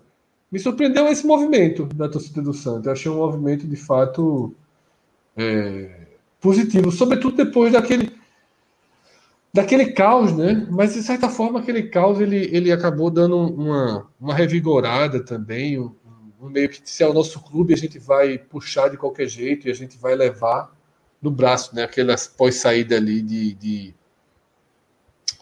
Leston. de Leston, né? Mas assim sobre o futebol eu não tenho né, o que o que o que comentar, não assisti o jogo, não tenho assistido muitos jogos do Santos. Sobre o resumo verdade. da partida, dos melhores momentos, Fred, foi um, um é, foi tratado como a melhor atuação do Santos, sobretudo no primeiro tempo, pela quantidade de. Contra o adversário mais fraco também. Importante sempre deixar claro. Não, o Sergipe não, era o lanterna. Não, né? o Sergipe é, era o lanterna. Isso, é, é, uma, é, uma, é, uma, é, uma, lanterna, mas não é uma lanterna minário. Ele, ele, ele, é, ele é, não venceu, ele só tem duas derrotas. O Sergipe Porque, tem na verdade, é, é, um grupo do Santa bem equilibrado. todos os outros times tiveram dificuldade de bater. Aliás, que tirando o Santa, só um time conseguiu vencer, todos os outros empatados. O Sergipe ele é lanterna porque ele empatou muito. Mas ele não, ele não é, ele não é, é o pato, aquela expressão, não é o pato morto da, da chave. Essa figura não existe nessa chave. É. Inclusive, até trazendo como informação aqui rapidamente, é, pra, até para ver o, o, equilíbrio dessa chave, até para dar um, um, pouco mais disso, é isso aqui. Ó. É, o Asa é o líder com 14 pontos, é, também com 14 pontos, depois vem o Lagarto, mas com uma vitória menos, o Asa tem 4, o Lagarto tem 3, com 11 pontos. O Santa foi de sexto para terceiro lugar, ele nunca tinha entrado no G4, ele já foi para o terceiro lugar com 11 pontos e 3 vitórias. Em quarto lugar, com 10 pontos, o Jacuipense, atual vice-campeão baiano. Quinto lugar, o CSE, de Palmeiras dos Índios, com 10 pontos. É, esse está atrás do próximo adversário. Esse jogo talvez não seja em Palmeiras dos Índios, talvez seja, pode, pode, deve mudar por conta da chuva. É, e tá, ele está tá fora do G4 por, por, um gol de saldo. O Jacuipense está mais um e ele tem zero. Esse time é muito doido. Esse time já fez oito partidas, certo? Tem 32 gols nos jogos do CSE, 16 gols marcados e 16. É, é, é, é um absurdo, né? Tipo, 16 gols marcados e 16 gols sofridos. O, o, o, time tem, jogos desse time tem média de 4 gols, pô. E, tipo, não é ele levando de 4 a 0 todo jogo, não. Ele deixa o dele também, deixa dois e leva. Ou seja, o mercado de gols desse time é muito bom, viu? O cara olhar assim, é, o cara, mercado de gols do CSE, pode botar aí mais, mais de 3,5 ele, ele, ele trabalha. É, seguindo, sexto lugar, o Juazeirense, Lá, o Adalto não está funcionando muito esse ano, nove pontos. Sétimo lugar, o Atleta da Bahia, que é o atual bicampeão baiano, com oito pontos. Ou seja, veja que está dois pontos, já andou oito rodadas e o penúltimo lugar só está dois pontos do G4. E o, o Sergipe agora já está uma rodada atrás do G4, porque ele está quatro pontos. Né? Então, assim, nenhuma rodada ele consegue alcançar. Mas ele tem seis pontos, é o que eu estou falando, só tem duas derrotas. Por exemplo, é, o Santa Cruz tem três derrotas. Só para falar assim que o Sergipe não é. é o Santa Cruz está no G4, tem três derrotas. Aliás, é, o líder, o Asa de Arapiraca, tem duas derrotas. O Lanterna tem o mesmo derrotas do líder. O, o Sergipe está longe de ser um time fácil de ser batido dentro dessa chave. Então o Santa Cruz conseguiu, conseguiu, conseguiu essa vitória. É, nas, nas próximas seis rodadas, joga. Todo mundo igualou agora, né? Porque ele começou o retorno tendo quatro jogos em casa, três fora. Ele já fez isso na primeira rodada. Então, assim, faltando seis rodadas para o fim dessa fase classificatória, todos os times têm três jogos em casa, três jogos fora. E, assim, é uma obrigação. O, acesso eu acho muito difícil, mas passar de, eu acho, o regulamento da primeira fase da Série C é para você passar de fase. Eu sempre disse, o acesso é difícil, mas esse regulamento de quatro, de oito para passar de fase, pelo amor de Deus. Hoje o Santa cruzaria com afogados, né? É, o detalhe é isso que eu ia falar, local, né? Fred é, o futebol pernambucano, né, que vem de anos aí fracassando na Série D e tudo mais. Todo mundo voa na primeira fase. É, é, tem três equipes passando, né? O Retrô já está praticamente encaminhado, né? A classificação. Aí hoje seria esse confronto, Santa Cruz e, e Afogados. E na fase seguinte seria exatamente Motoclube ou Trem do Amapá que enfiou hoje 10 a 2 no Náutico lá de Roraima. 10 a 2. Mas, é, Minhoca, veja só, isso está falando de hoje, o Santos está em terceiro. Isso. Mas o Santos não está consolidado. Sim, se ele não, for quarto, ele pega ele. Não, não, veja só, se ele for quarto, ele pega o retrô. Isso. Que fez 4 a 0 no Arruda, no Pernambucano. E já que Minhoca citou é, Afogados e agora o seu retrô, porra, tem que falar, porque eu não lembro. A galera me perguntou, alguma galera me perguntou no Twitter, vou dizer aqui, galera, eu acabei de responder, eu, tava, eu não faço a menor ideia de, um, de, um, de, um, de uma semana onde todos os times de Pernambuco jogaram pelo Campeonato Brasileiro e todos venceram. Eu não, simplesmente não me recordo. O Sport, o Sport ganhou, o Náutico ganhou, o Santa Cruz ganhou, o Retro ganhou, o Afogado ganhou. Não, não, não, veja só. Porque eu, eu poderia dizer assim: uma semana eu só jogava Náutico e Santa Sport. Beleza. Os três ganharam, mas cinco. E mesmo assim é. era difícil. E mesmo assim, os três da capital ganhando já era. Como é que é? Como é que é, Cauê? mesmo os três da capital jogando, era difícil ganhar os três? Muito difícil, pelo amor de Deus. Conta Mas assim, conta isso também só aconteceu porque o Central está jogando, porque eu tenho certeza que o Central teria empatado nessa rodada. Centralzinho na total. É, Cássio, começa com o Central. Vê os jogos que o Central venceu. Cadê ele, hein, Cássio? Cadê ele? Tu quer saber mesmo? Diz aí. É, o pouco que eu sei. A coisa tá tão organizada lá no País de Caruaru, que o Central está passando por um processo de intervenção da FPF. Meu irmão, para você se passar por um processo de intervenção da FPF é porque tu está muito. A, até onde eu sei, a última vez que isso aconteceu foi em 2013. Isso é, isso é, isso é algo previsto dentro do. Dessa, da organização do futebol, né? A última vez tinha que a Federação Pernambucana tinha um clube, pelo menos um clube relevante. Você já fez algum outro clube menor, não lembro não, mas com algum com alguma relevância aqui no estado. A última vez tinha sido em 2013 no Centro Limoeirense. Pra, sabe, naquela, naquele momento, no Centro Limoeirense aconteceu porque a sede do Centro Limoeirense estava sendo utilizada para mesa de dinheiro, para mesa de baralho a dinheiro. O nível do... É sério, é, isso, tá, isso tá. E foi, e foi é, saudoso João Cachero, sempre foi uma figura que eu gostei muito, que era o interventor e, e foi o interventor. O, o, aí tem o documento, o relatório, o Centro de Moreirense foi o clube estava sendo utilizado de forma clandestina por mesa de baralho de dinheiro. Era isso, porra. Assim, é, não tinha. Aí, de, e desde então, desde 2003 para cá, o Centro de Moreirense passou a ser obrigado, porque, aliás, todo clube é obrigado, mas o Centro de Moreirense passou a ser fiscalizado melhor a lançar é, o balanço oficial, porque nem saía. E, desde que teve a intervenção, o Centro de Moreirense lançou o seu balanço financeiro, demonstrativo contábil, todos os anos. A gente está em 2022. Todos os anos o Centro Limoeirense lançou seu balanço financeiro, desde que passou pela intervenção da FPF, ele teve rigorosamente a mesma receita e a mesma despesa até os centavos. Todos os anos. Assim, até os centavos. Eu vou dizer o um número assim. Ele teve no ano 67 mil reais e 87 centavos. Gastou 67 mil reais e 87 centavos. É um negócio assim. Ctrl C, Ctrl V. Tudo, meu irmão. É impressionante. Assim, tem, mas tem clube que é muito. Veja só, tem clube que é muito pior. Tem clube que é foda.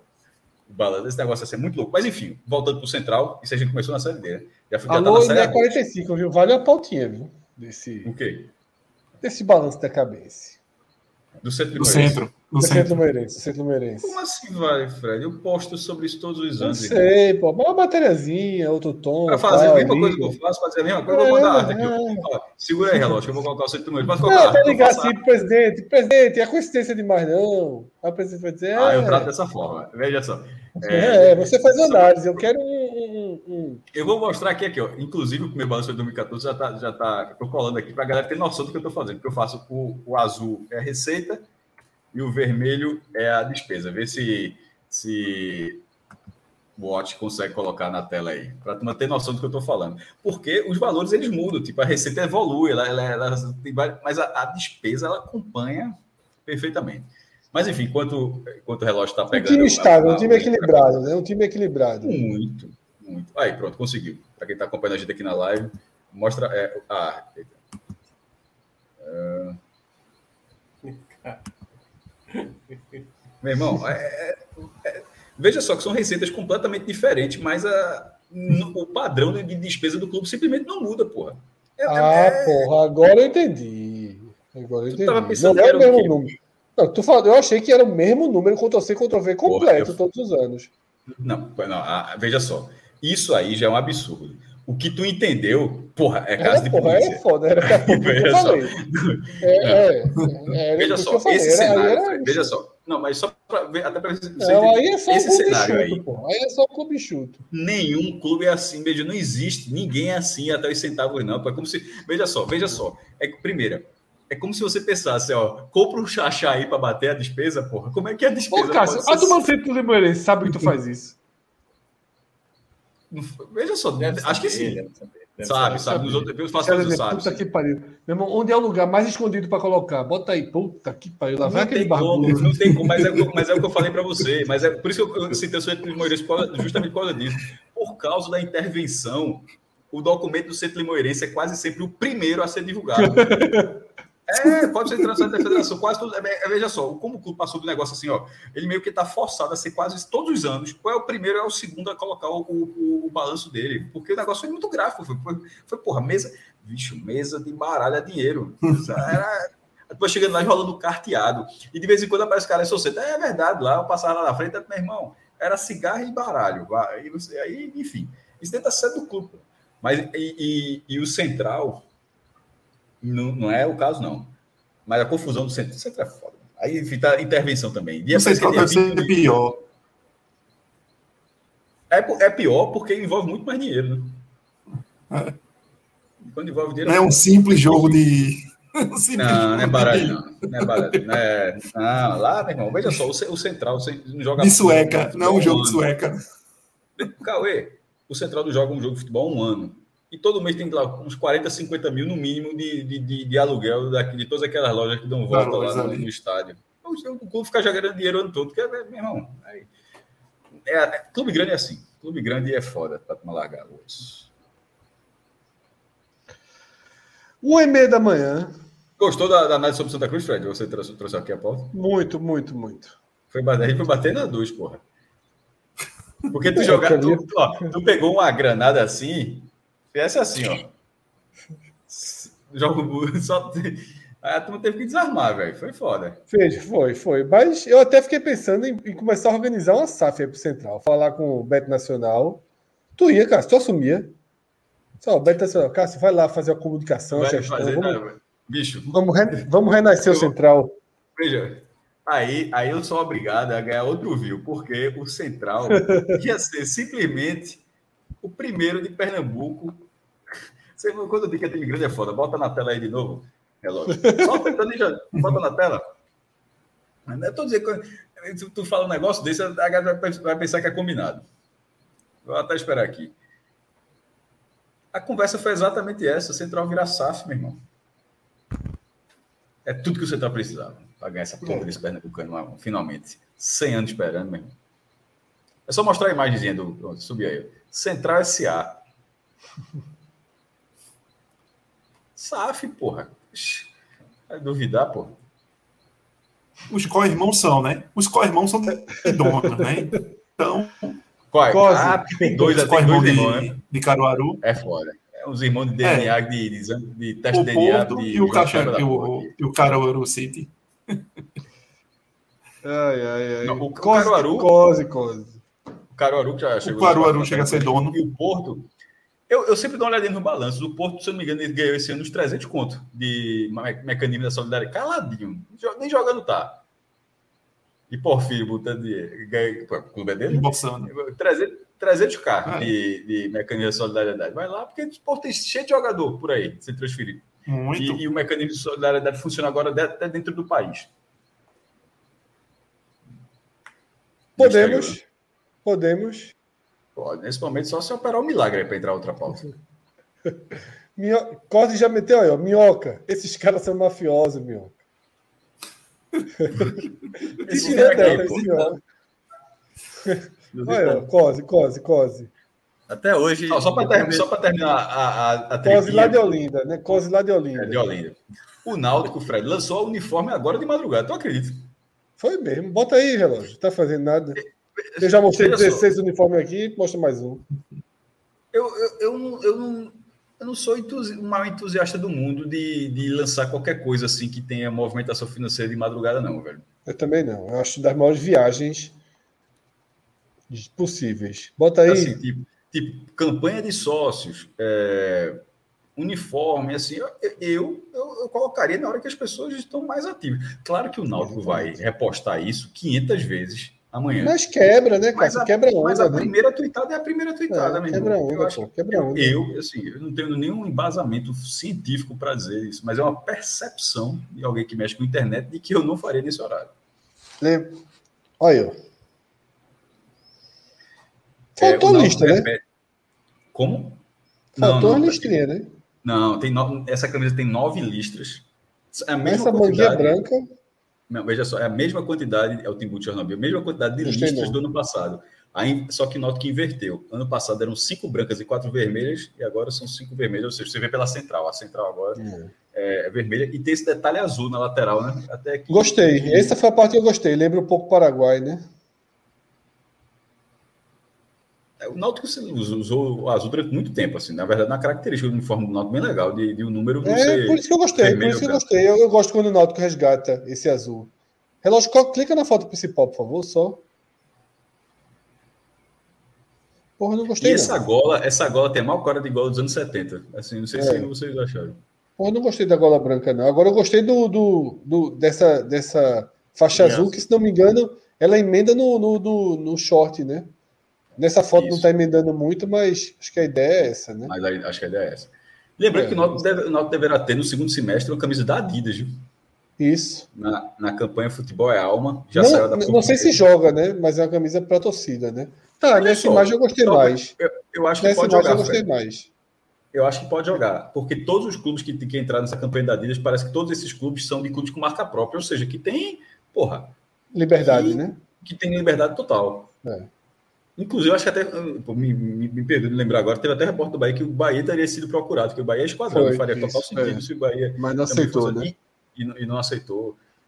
E eu acho que o Náutico tá certo de aceitar. Tá, Mas, nessa enfim. imagem eu gostei mais. Nessa imagem eu gostei mais. Eu tava me incomodando um pouco com a manga branca, mas nessa imagem, essa vermelho parte tá vermelha da manga eu gostei. metade- Aí eu é, gostei, é. vermelha. Gostei mais aí. Né? A gola é bem, bem, bem diferente né, do que você usando hoje. Não compraria, não usaria, mas não tenho motivos para tal. Porra, é sério? Porra. Mas eu uso vermelho e branco sem problema. Eu ia iniciar essa gravação aqui com a camisa Não, do País de Gales. você não comprar, você poderia comprar, poderia dar de presente a alguém.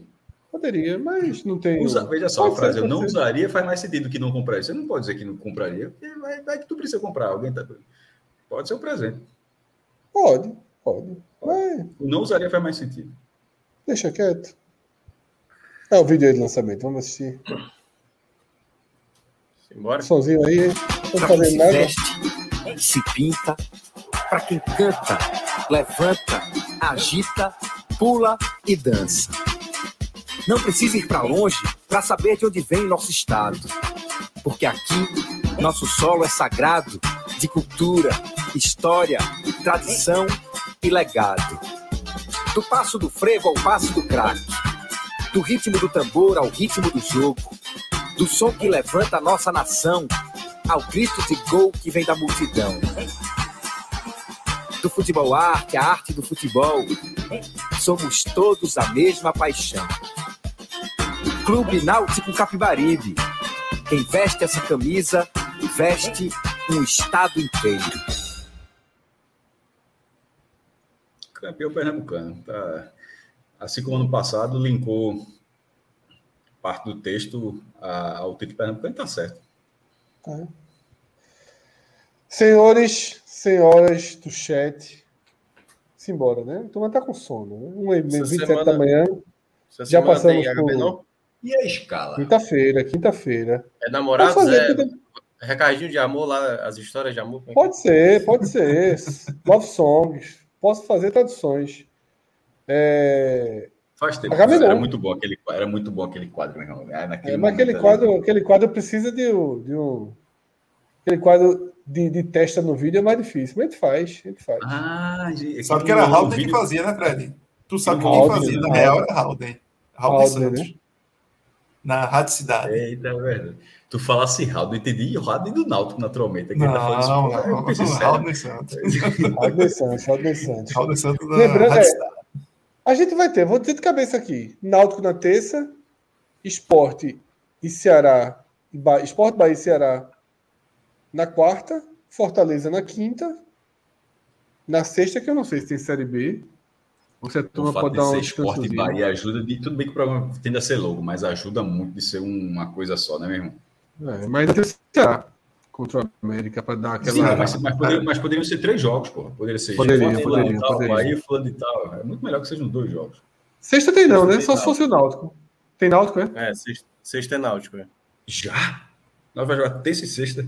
Meu Deus É. do céu. en- Entrou agora na Entrou, tabela. pô, lá. entrou. Entrou. Terças e tal, terças e sextas, o cara sabe que o cara tá jogando a Série B, meu irmão. O cara tá, você tá jogando o quê? Terças e sextas, irmão. Aí o cara, essa Série B, né? Cara- É, é, é, o que, meu irmão, terças e sextas pra mim é o que tem de mais clássico da segunda divisão, assim. Porra. É. porra. O, Le... o esporte, quarta e segunda. Se enganando, naquele jogo. Leozinho se enganando na quarta. O Sport tá se enganando na quarta. E o Bahia, e o Bahia Jogando, quarta. jogando ao vivo na Globo, vem. Não, que seja. Esporte e Bahia, Esporte e Bahia se enganando quarta-feira. Os dois. Ceará volta no domingo e Fortaleza no domingo também. Então tem programa todo dia. É, jogo todo. Isso aí, é programa todo Começa. dia. Agamenon. Reza a lenda que em breve volta o álbum da Copa, né? A gente já está aí iniciando. E. Agamenon eleições também. Renato Vasconcelos, designer, pergunta quando a gente vai voltar a gravar presencialmente. Eu acho que a gente vai voltar a fazer alguns programas presenciais. Mas eu acho que, assim, até pela questão regional, né, o debate presencial, mesmo que te bote aí, fica três presenciais e, e minhoca na, na, na televisão, né? Porque como é Sport TV. Mas eu acho que o cara da televisão, o cara da televisão acaba ficando. É. O cara da televisão acaba ficando deslocado. Eu acho que o debate. Linha de não- passe era assim, lá no começo, porra. Era a turma lá do estúdio e tinha o cara lá de- do Rio de Janeiro. Qual era o nome é, do bigode? Márcio Guedes. É. Lá, Eu Ah, lembro, lembro, lembro, lembro, Aquele com ele, gordinho, né, que, que morreu ao lado dele, como era, lá do Rio, Noronha. Era Márcio Noronha, Guedes Noronha, Noronha. Noronha. Era do Linha de passe. Era também, do. Noronha? Eu acho, Acho que que era, não era não. Paulo Stein ou Márcio? Não, Era Márcio. Guedes Paulo? Acho que era. Acho que era Não, Márcio Guedes Paulista é, pô, é TV Manchete mesmo. Era manchete. É manchete, não, Era não, manchete. parece não, gordinho. Ele falando parece caralho. gordinho. É, mas eu tô falando Noronha realmente era do gordinho, Não, pô, Noronha era, era cheinho, né? Noronha não era gordinho, não, pô. Era não. Esse que é cheinho, jovem, cheinho.